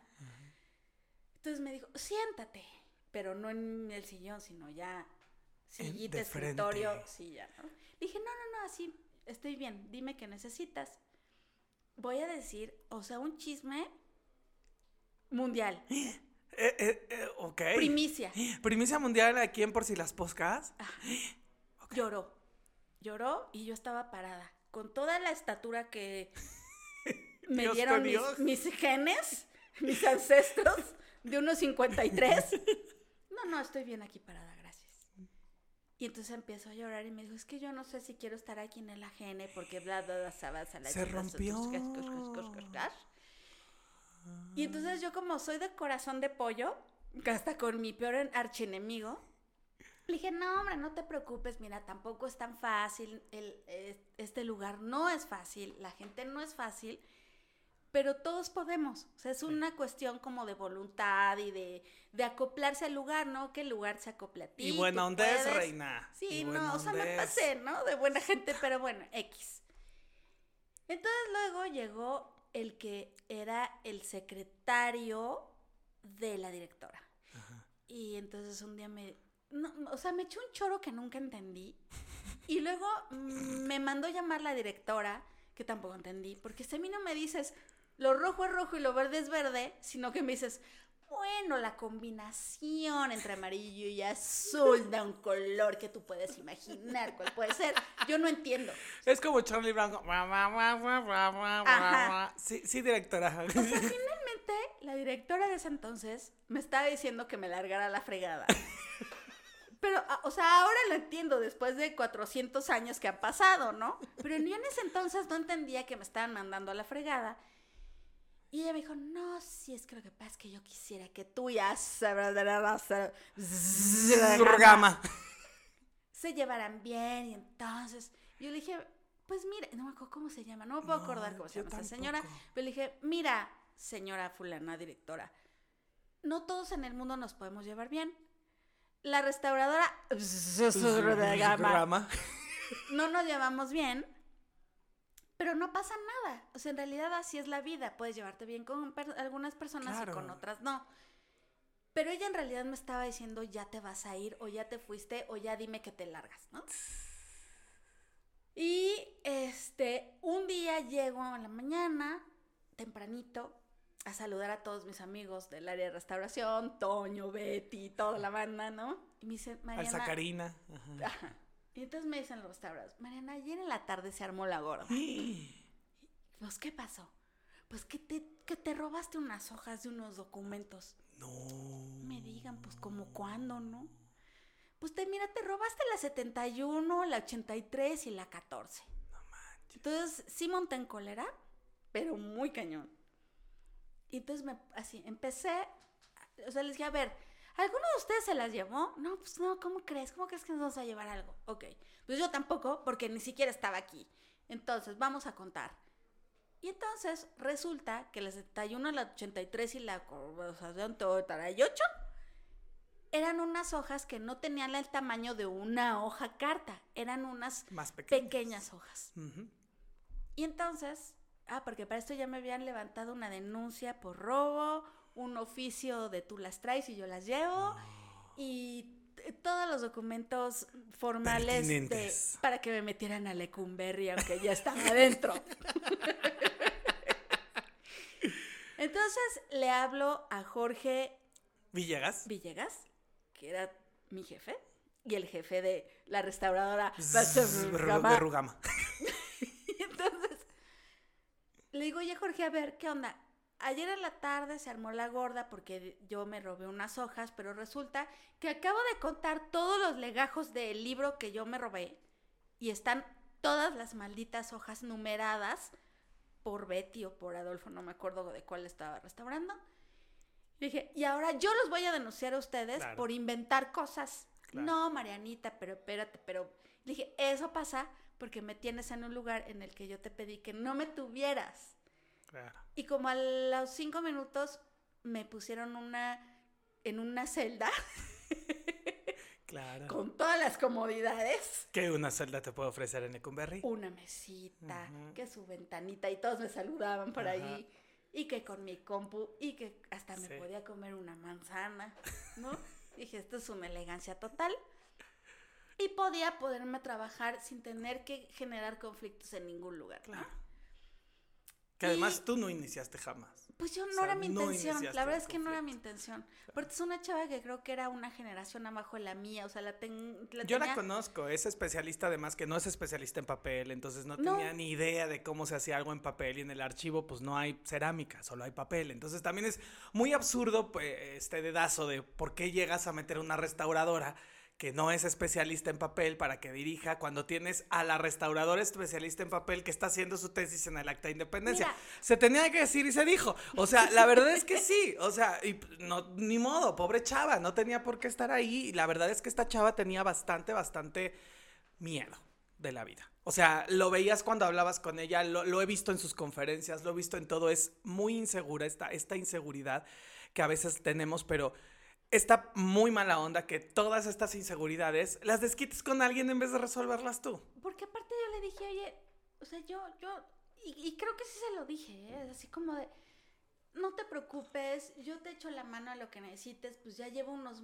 meses antes que tú y sé cómo van las cosas, pues podemos hacer, hacer equipo. Yo, yo, o sea, yo, a mí nunca me ha interesado ser jefa. Es más, una confesión de por si las poscas. Si alguien me quiere contratar, pagarme y irme a mi casa y que me paguen cada semana, cada día o cada mes. Aquí su servilleta se los va a No me gusta ser jefa, no me gusta tener que pagar porque siempre quiero pagarle más a la gente. No me gusta que hay que comprar el material. No, no me gusta, me gusta trabajar, me gusta que alguien me contrate y me pague y, y- y terminar mi pieza e irme. Es, eso es lo que a mí me gusta, pero la vida me dice no, tienes que hacer esto y tienes que pagar a la gente y tienes que cuidar a tu gente. Y bueno, eso hago, ¿no? Porque también tengo un equipo de restauradores increíbles que me hacen la vida muy feliz, pero no me, nunca me ha interesado ser jefa de nadie. Claro. ¿no? Y siempre me ha interesado tratar bien a la gente, ¿no? Esa es como siempre mi premisa. Pero regresando al punto, yo- en diciembre yo, yo dijeme a mí misma, esto está de la fregada, la nueva directora no me soporta, la restauradora... Rogama. Tampoco. Yo ya me voy. A fina- para finales de enero les renuncio y listo. Pero ¿qué crees? ¿Qué, ¿Qué? crees? ¿Qué? Que pal- para diciembre me dicen una reunión en la cúpula de La cúpula. la cúpula de la gente. Entonces ahí vamos, como, no sé, éramos como 50 güeyes ahí sentaditos, con el secretario de la directora y Jorge Villegas. Ah, ya me acordé de esa. Y entonces nos dijeron, o sea, era, era así como de posada, como de cumpleaños, como del kinder. Entonces estábamos todos sentaditos. Vamos a decir los nombres de cada uno. ¿Qué? Los que, los que nombremos ahorita van a la derecha. No manches. Y los que no nombremos o nombremos después de la chicharra van a la izquierda. ¿no? Van a la chingada. Entonces, empe- exacto. No. Entonces empezó. Eso es empezó un delito. no, empezó la nombradera, ¿no? Sopa. Ay, maldita sea, yo todavía no sé. O sea, para como dónde- concurso de RuPaul al final que esperas que te nombren y no te Y nombran. entonces estaban los chavos también, los que dictaminaban documentos, Ajá, los de paleografía, etcétera, etcétera. Dije, bueno, empieza la corredera. Pobre de aquel güey que le toque en mi equipo. Porque va a ser el equipo que va a la reja. Y entonces ya, yo fui de las últimas, yo que para hacerla de emoción. Y entonces ya no sé ni cuál grupo me tocó, si el de derecha o de izquierda. Espero que haya sido el de izquierda, Por porque favor. viva la izquierda. Y entonces cuando llego al equipo de la izquierda y veo a unos chavos con los que me llevaba muy bien, les dije, ya sé. Chifinga, farofon, rofon, pafañe, ferofos. Porque este equipo es el que sale hoy de la GN. Y no Y por sí. la puerta grande. No, por la puerta lateral. ¡Sas! Oh, sí. Y, así fue. Los del equipo donde yo no estaba eran los que se quedaban. Y los del otro equipo eran los que nos pasábamos a retirar. Y Y eso fue en diciembre, yo me querían en enero, pues me la adelantaron un mes, digo, a fin de año. Y ya, ahí acabó mi historia en el Archivo General de la Nación. Tengo mm, entrañables amigos con los cuales me llevo todavía. Sí. Y el jefe de seguridad, que ahorita no me voy a acordar y no me acuerdo su apellido, pero me dijo, Mariana, saca tus cosas en una cajita, no te preocupes, no se te van a revisar tus cosas, no se te va a basculear tu mochila. Confiamos en ti, sabemos quién eres y nos da, nos duele muchísimo que te vayas. No. Y entonces me mandó un jefe, al, al jefe, al subjefe de seguridad a cargarme mi cajita de polipropileno con mi manzana, mis cuadernitos, mi, ah, y aparte me habían hecho un, el- los chicos, los señores del taller de restauración me hicieron un lapicero Ah. triangular que todavía conservo, que dice Mariana, y ahí tenía yo mis lápices, mi exacto, mi plegadera y mis chunchitos para trabajar. Y ya, me fui por la puerta lateral, demandé a las personas del Archivo General que incurrieron en, pues, en faltas sí, sí, sí, con- conmigo. Sí, claro. Estuvimos dos años en litigio y un día dije, no, ya estoy hasta el gorro de ir a la cosa de la conciliación y al arbitraje. Porque aparte yo iba y los de la GN no iban, ¿no? Entonces otra vez había que posponer. Y entonces un día dije, no, ya ya estoy, ya estoy harta. Ya no fui y entonces ya mi abogado, que son los abogados de buen, pues me mandaron una cartita que decía, pues ya, como ya faltaste, ya te la peluqueaste. Y dije, pues ya, mira, total, ya, le- ya los hice ir, ya les di lata dos años. Hice ir a la restauradora a Pues, muchas veces ahí a la oficina. Ya con eso, finalmente, la venganza no es buena, pero ya me desquité. Sí. Y, y ya, sí. No, y, y cada quien se queda con sus cosas, ¿no? La y verdad ojalá es que esta... cada quien paga sus- Sí, sus no, cosas, Y ¿no? ojalá que esta chava que, que, que, pues, la verdad es que salga adelante, ¿no? En lo que haga y... No, y, y- y tiene su empresa y me ha tocado hacer concursos con ella y por suerte algunos los he ganado yo, ¿no? y, y lo que sí, eh, lo que sí tengo como que tal vez eh, pasar adelante es que cuando está ella, por ejemplo, estás tú, Sergio, Hugo y ella y tu mamá. Los saludo a ti, a Hugo, a Sergio y a tu mamá. O sea, ella la así con toda la nacura que hay en mí, me la brinco Sí, y es algo que algún día tengo que decir, bueno, pues hola, ¿qué onda? ¿Cómo estás? ¿no? Pues sí, pero... Pero, bueno. sí como que todavía siento esa cosa como de traición Sí. y eso me hace sentir como, pues como muy mal porque no me lo merecía, porque yo no le hice nada, sí. o por lo menos pienso que yo no le hice nada y pues no me merecía que me trataran así tan gacho, ¿no? Órale. Pero finalmente, bueno, hice mi tesis de independencia y muchos investigadores se interesaron en, en ayudarme para hacer mi tesis y conocí gente increíble y ya algún día platicaremos sobre ese episodio del acta de independencia que Sí. tiene harto jugo Así es. para platicar. Buenísimo. Pues bueno, ahí está la mosca, la mosca de Detrás de la hoy, oreja. Detrás de la oreja, la mosca panteonera y pues ni modo. No sean así, chicos, no sean así. Sean personitas felices, no Sí, personitas cuando alguien tristes. te caiga mal, no le trates de hacer. No, Así. díselo de frente y Sí. pff, me cae mal pff, y ya, no, no Tengo pasa esta bronca nada. contigo y, y pues igual la podemos resolver. Pero bueno, ¿no? también está muy raro porque sí hay gente que tiene mucho tiempo libre y se dedica a, a joder al otro y, Sí. y está muy cañón como yo quisiera tener tiempo libre, no para joder al otro, pero sí para irme a la peluquería o a pintar un cuadro o algo así. No sé, o sea... Sí, pues, echarte es- una siesta y ver sí, toda una sí, serie el fin de sí, sí, semana. sí, y es y no, bien- no mojarte en orcs, sí, tus sí, chinos y parecer sí, perro de- mojado. Y ni como andar yo. de mala onda con la Sí, gente. sí, sí, sí, está En gacho. fin, que encuentre luz. Goce para ella la luz perpetua. Todo el amor. ¿Cómo dice Walter Mercado? Todo, todo, todo, todo, Mi amor. mi amor. En boca cerrada. Muy bien, queridos amigos, rápidamente eh, vamos a hablarles de eh, un día nos tocó un temblor en el AGN. Fue una cosa muy, muy horrorosa. Muy movimientosa.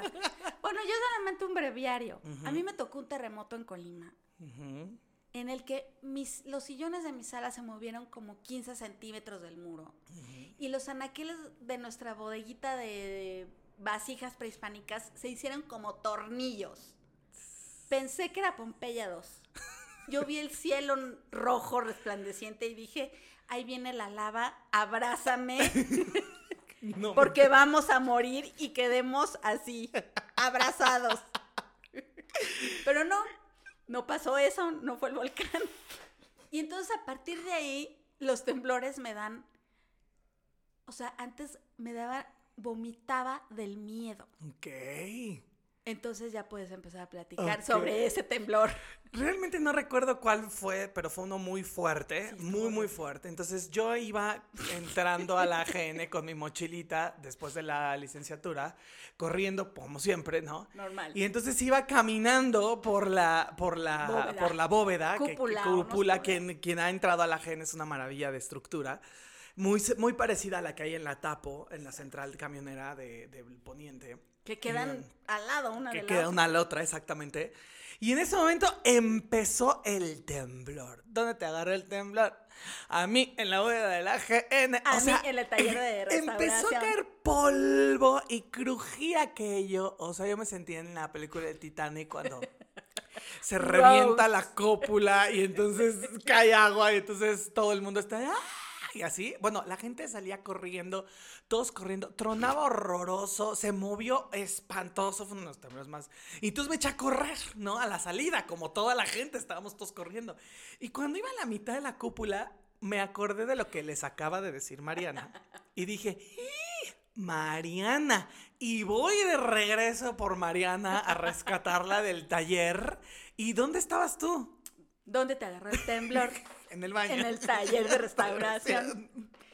Yo estaba sentadita en mi mesita, en frente de mi compu, y en eso siento el rebambarumbis y me quedé petrificada. Entonces, como ya los compañeros sabían de mis terrores del sismo, entonces llegaron dos por mí, así de, Mariana está temblando, y yo sí, hecha piedra. Entonces me agarraron y me sacaron al patiecito, de afuera del taller. Ajá. Y fue cuando llegaste tú y en eso empecé a llorar como Sí. si se hubiera muerto, no sé, alguien muy importante para mí.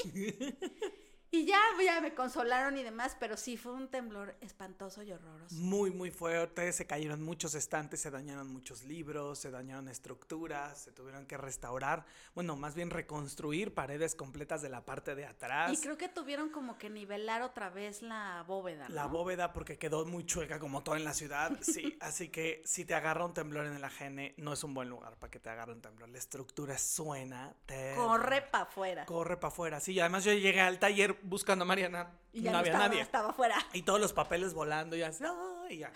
Así que, pues sí, así, así lo saben. Bueno, chicos. y una cosa padre que estaría buena decírselo a los amigos que nos oyen, que ya han soportado todo nuestro rollo, es que en donde estaban los talleres de restauración, por allá del 2009-2010, fue donde mataron, ah, no, embalsamaron. donde embalsamaron A Madero y a Pino Madero y a Suárez. Pino Suárez. Así es, Mariana y yo tuvimos el privilegio de estar trabajando documentos sobre la plancha, sobre el lugar donde estuvo la plancha, es. que había una plancha, no sé si Sí. sea la misma plancha, pero ahí estaba la plancha de, de pues, disección, tal Sí. cual, porque era una especie de laboratorio chiquito porfiriano. Y ahí fue donde analizamos el El independencia. así es. Entonces sí, fue bastante interesante el temblor. Así que si le agarra el temblor, no Corra. corra, no grita, no, No empuje. empuja.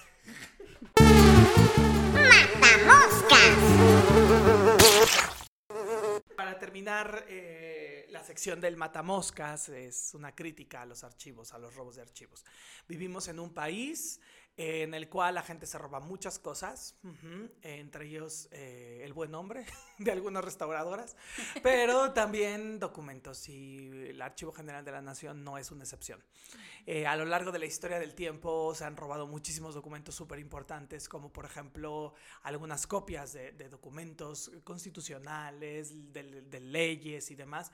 Firmas de Hidalgo, firmas, Firmas de de Morelos. Hidalgo, exactamente, firmas de Morelos, eh, fotografías de, de planos de la, de la planoteca, de la mapoteca. Y eh, pues muchos documentos que son parte fundamental de la historia. De, sí existe un, existía una red, Mariana y yo lo llegamos a notar, Sí. una red de chavos que vendían los documentos, que trabajaban dentro del Archivo General de la Nación. Ojalá se les haya hecho una denuncia a ellos, ¿no? Y no a las restauradoras que, que se echan tierra entre sí, pero eh, eso es lo importante, ¿no? Y, por ejemplo, un caso que ahorita estoy trabajando por un proyecto personal es cuando se robaron los poemas de Luis de Carvajal el Mozo, que fue uno de los primeros poetas mexicanos, bueno, no hispanos, que hacia el siglo XVI finales hizo unos poemas impresionantes y es considerado uno de los primas- primeros poetas en México, en la Nueva España, y se robaron en 1932 y aparecieron en Nueva York y en el 2017 y en el barbaridad. 2016 y en el 17 el dueño que los compró los regresó al gobierno mexicano y estuvieron expuestos en el Museo de Memoria y Tolerancia. Ya no regresaron a la GN, sino que se resguardaron en la biblioteca del Museo Nacional de Antropología e Historia. Entonces, imagínense, si saben de esas, si son, si son esas cosas las que sabemos, ¿no? Imagínense todos los documentos que no, y pues es que volvemos a lo mismo del principio.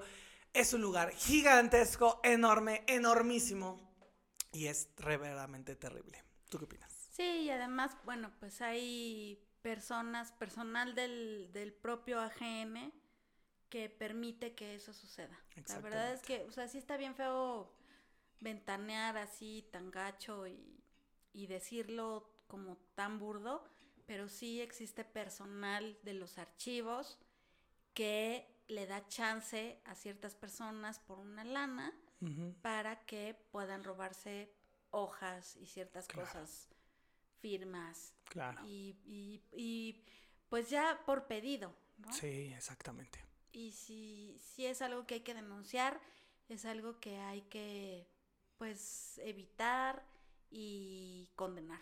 Y es la memoria de todos, no te la robes. No se vale. Sí, así que por favor, no se roben nada, menos un documento histórico. Nada ganas, la verdad. Nada ganas, nada ganas. Pero bueno, pues así que usted deja las cosas ahí, la firma de Hidalgo no le pertenece. No se la lleve. No se la lleve. Y bueno, pues terminamos con el cierre. Querida Mariana, ¿qué te deja el AGN en tu vida? Ah, pues me dejó, como siempre, mucha diversión. me dejó una enemiga. espero que algún día yo lo pueda procesar y perdonar y pasar de página. Eh, me dejó mi tesis, mi libro sobre el acta, eh, conferencias sobre el acta de independencia. Me dejó muy buenos amigos como Sara Elisa, Valencia, que es una persona muy querida. Eh, pues me dejó gente, gente entrañable con la que, con la que todavía tengo contacto y con la que me llevo muy bien de que ya no trabajan en el AGN, como Rocío, que seguro te acuerdas de ella. Eh, y pues aprendí muchísimo, aprendí mucho sobre la administración, sobre el respeto a las personas sindicalizadas eh, y esta cosa como de siempre dar un poco más de lo que puedo dar, ¿no? Claro. Y aprender a querer al maestro Jorge Ruiz Dueñas, que es lo máximo. Y bueno, esta cosa de, siempre apreciar lo bueno de la gente, ¿no? Claro, que, así es. Que, nadie es perfecto, pero todos, todos son posibles de querer. Sí, por supuesto. Nada, qué bonito. Pues qué padre, la verdad, me da muchísimo gusto repasar contigo esta historia, ¿no? Estos, estas andanzas por el Archivo General de la Nación. A mí me deja haber trabajado en otro proyecto más contigo. Me deja haber conocido gente muy bonita. Pero esa emoción de todo historiador, de poder manipular los documentos, rescatar los documentos, restaurarlos, trabajarlos, catalogarlos, haber conocido a mis amigos los Lepismas a Karinagochi, este, haber aprendido a identificar hongos, todo el proceso de, y la verdad es, eh, también desde mi visión de historiador me deja el orgullo tremendísimo de que con todos sus buenos y malas cosas, con sus administradores incisivos, ¿no? Con sus restauradoras eh, mentirosas y con los rateros que están ahí coludidos dentro, con, con los compradores de documentos, hay un chorro de restauradores que hacen bien su chamba que creen en el archivo. Ah, hubo directores impresionantes que dirigieron esa, ese monstruo, ese barco gigantesco. Hay chiquitas preciosas eh, soportando, eh, aguantando la administración y administrando realmente. Hay todo un equipo de gente impresionante dentro de uno de los más grandes archivos documentales del mundo. Y qué orgullo que como nación tengamos esa memoria documental que nos pertenece, que es parte de nosotros y que es un orgullo haber compilado siglos y siglos de temas absolutos, todos, todos, todos, desde el, iniciando por la visión de un Guillermo Prieto y concluyendo con las diferentes cantidades de cientos de cientos de personas que han pasado por todos los tipos de, los, de los departamentos. Es de verdad un orgullo pasar por Lecumberri y ver el Palacio Negro regio con tanto garbo alzándose, ¿no? manteniendo la memoria histórica, que además es bien interesante, como lo decía Sergio, en estas dicotomías, ¿no? un, un lugar de tanta libertad y los documentos dentro de un espacio de cárcel que fue símbolo de dictadura, que fue símbolo de imposición y que ahora es completamente lo opuesto porque alberga dentro de donde hubo alguna vez reos, hay letras. Sí, donde un- una vez hubo dolor, ahora hay libertad, como en la Libertad. Galería 6 que están los documentos del 68. ¿no? Así es, exactamente. Es, esas son las partes interesantes que creo que pasan en el mundo, pero en México cobran un especial sentido. Sí. Y qué padre que lo que alguna vez fue una cárcel hoy sea el Archivo General de, la, Nación. Oye, yo quiero decir una última cosa Por que favor. no hemos dicho. Por favor. ¿Te acuerdas de la exposición que de- sobre el exilio español en México? Sí. O sea, nosotros bailamos flamenco en esa exposición que monté con muchísimo esfuerzo y que además, gracias a la fundación de la GN, eh, el- al presidente de la fundación que nos donó pintura para que yo pudiera poner los colores de la bandera republicana. Y gracias a Lau, nuestra maestra de flamenco, que además es mi mamá, y a Andrea de Buen, a Ana de Buen, a Luis Buitrón, A Rosa del Carmen luego. y, y que pudimos el día de la inauguración bailar flamenco y portar la bandera republicana abajo de ese gran domo fantástico y que pudimos imprimir las, eh, las actas de entrada de los familiares de la República Tantos y tantos. los que entraron por Veracruz y, y- y estaba ahí mi familia y la familia de pues de, De todos. de José Antonio. López III que sale Claro. en la película de los 41 y que mi idea fue poner esas actas impresas por los dos lados y que ondeaban con el aire que entraba a ese domo que fue una de las exposiciones que he hecho que más emoción me han dado porque además eh, pudimos exponer la, la- la maleta con la que entró mi familia a México, la muñeca que mi abuela, porque seguramente lo platicaremos algún día, porque cuando fue la, esta- estalló la guerra civil en, en España, mi bisabuela le dijo a mi abuela y a su hermana, guarden en esta maleta las tres cosas que más quieran y pudimos exponerlas en esa exposición. También esa parte creo que fue una de las más importantes, como un gran cierre para mí de haber estado en ese lugar, ¿no?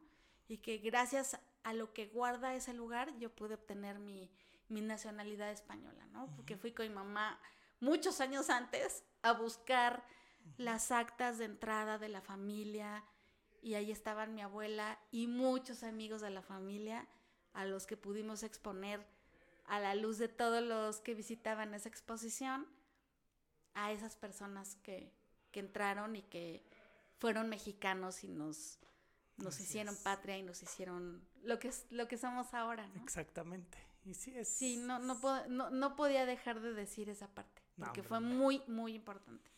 Súper importante la memoria. Deberíamos hacer un capítulo de genealogías. Me Creo que podría estar muy padre un poco de las genealogías porque siempre es importante ver de dónde venimos, pero qué padre que se haya hecho este repositorio. Sí, No, y también gracias a Miguel Ángel Quemán, que fue una persona que me apoyó muchísimo para poder lograr hacer esa exposición, entre muchísimas otras personas. Y bueno, igual y en, nuestras, en nuestra página de Facebook y en el Twitter podemos poner algunas fotos de esa exposición. Así es, me parece perfecto. Y bueno, pues ha sido para nosotros un gran placer estar con ustedes. Ojalá les guste este segundo capítulo y cuídense mucho, chiquitos preciosos. Todos tienen un chiquito precioso adentro. Aunque suene albur. Gama. Las poscas muertas.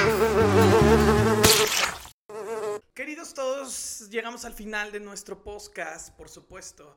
Siempre dándoles las recomendaciones bibliográficas por si alguno de ustedes se quiere clavar en este tema maravilloso y les damos un poco de historia y también de eh, literatura acerca de Lecumberri. Les recomendamos Los días y los años de Luis González de Alba, Lecumberri, El Palacio Negro de Lane Rian, Encierro que arde de Lenia Poniatowska, no puede faltar. Un artículo precioso sobre Lecumberri que tiene la revista México en el Tiempo, número 10 de diciembre del 95, enero del 96. También está el libro Tristes Sombras de Lola Ancira, eh, Diario de Lecumberri de Álvaro Mutis. Y también, por supuesto, Porfirio Díaz, Entre el mito y la historia de Paul Garner. Y por supuesto que no puede faltar el maravilloso El rock de la cárcel de José Agustín. Gracias. Las moscas ya vuelan y se pasan a retirar. No te pierdas la siguiente emisión de Por si las podcast. Luis Huitrón y Mariana Gretiaga. Conducción, Mariana Gretiaga y Luis Huitrón. Asesoría, Sergio Briseño, Javier Hernández e Isaac Serrano. Sección de poesía, El Ojo de la Mosca y El Señor de las Moscas, Sergio Briseño.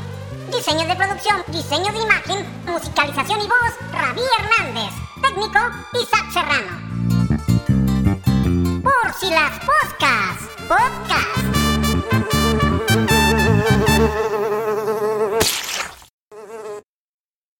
Chifinga, farofo, rofo, papañe, ferofos.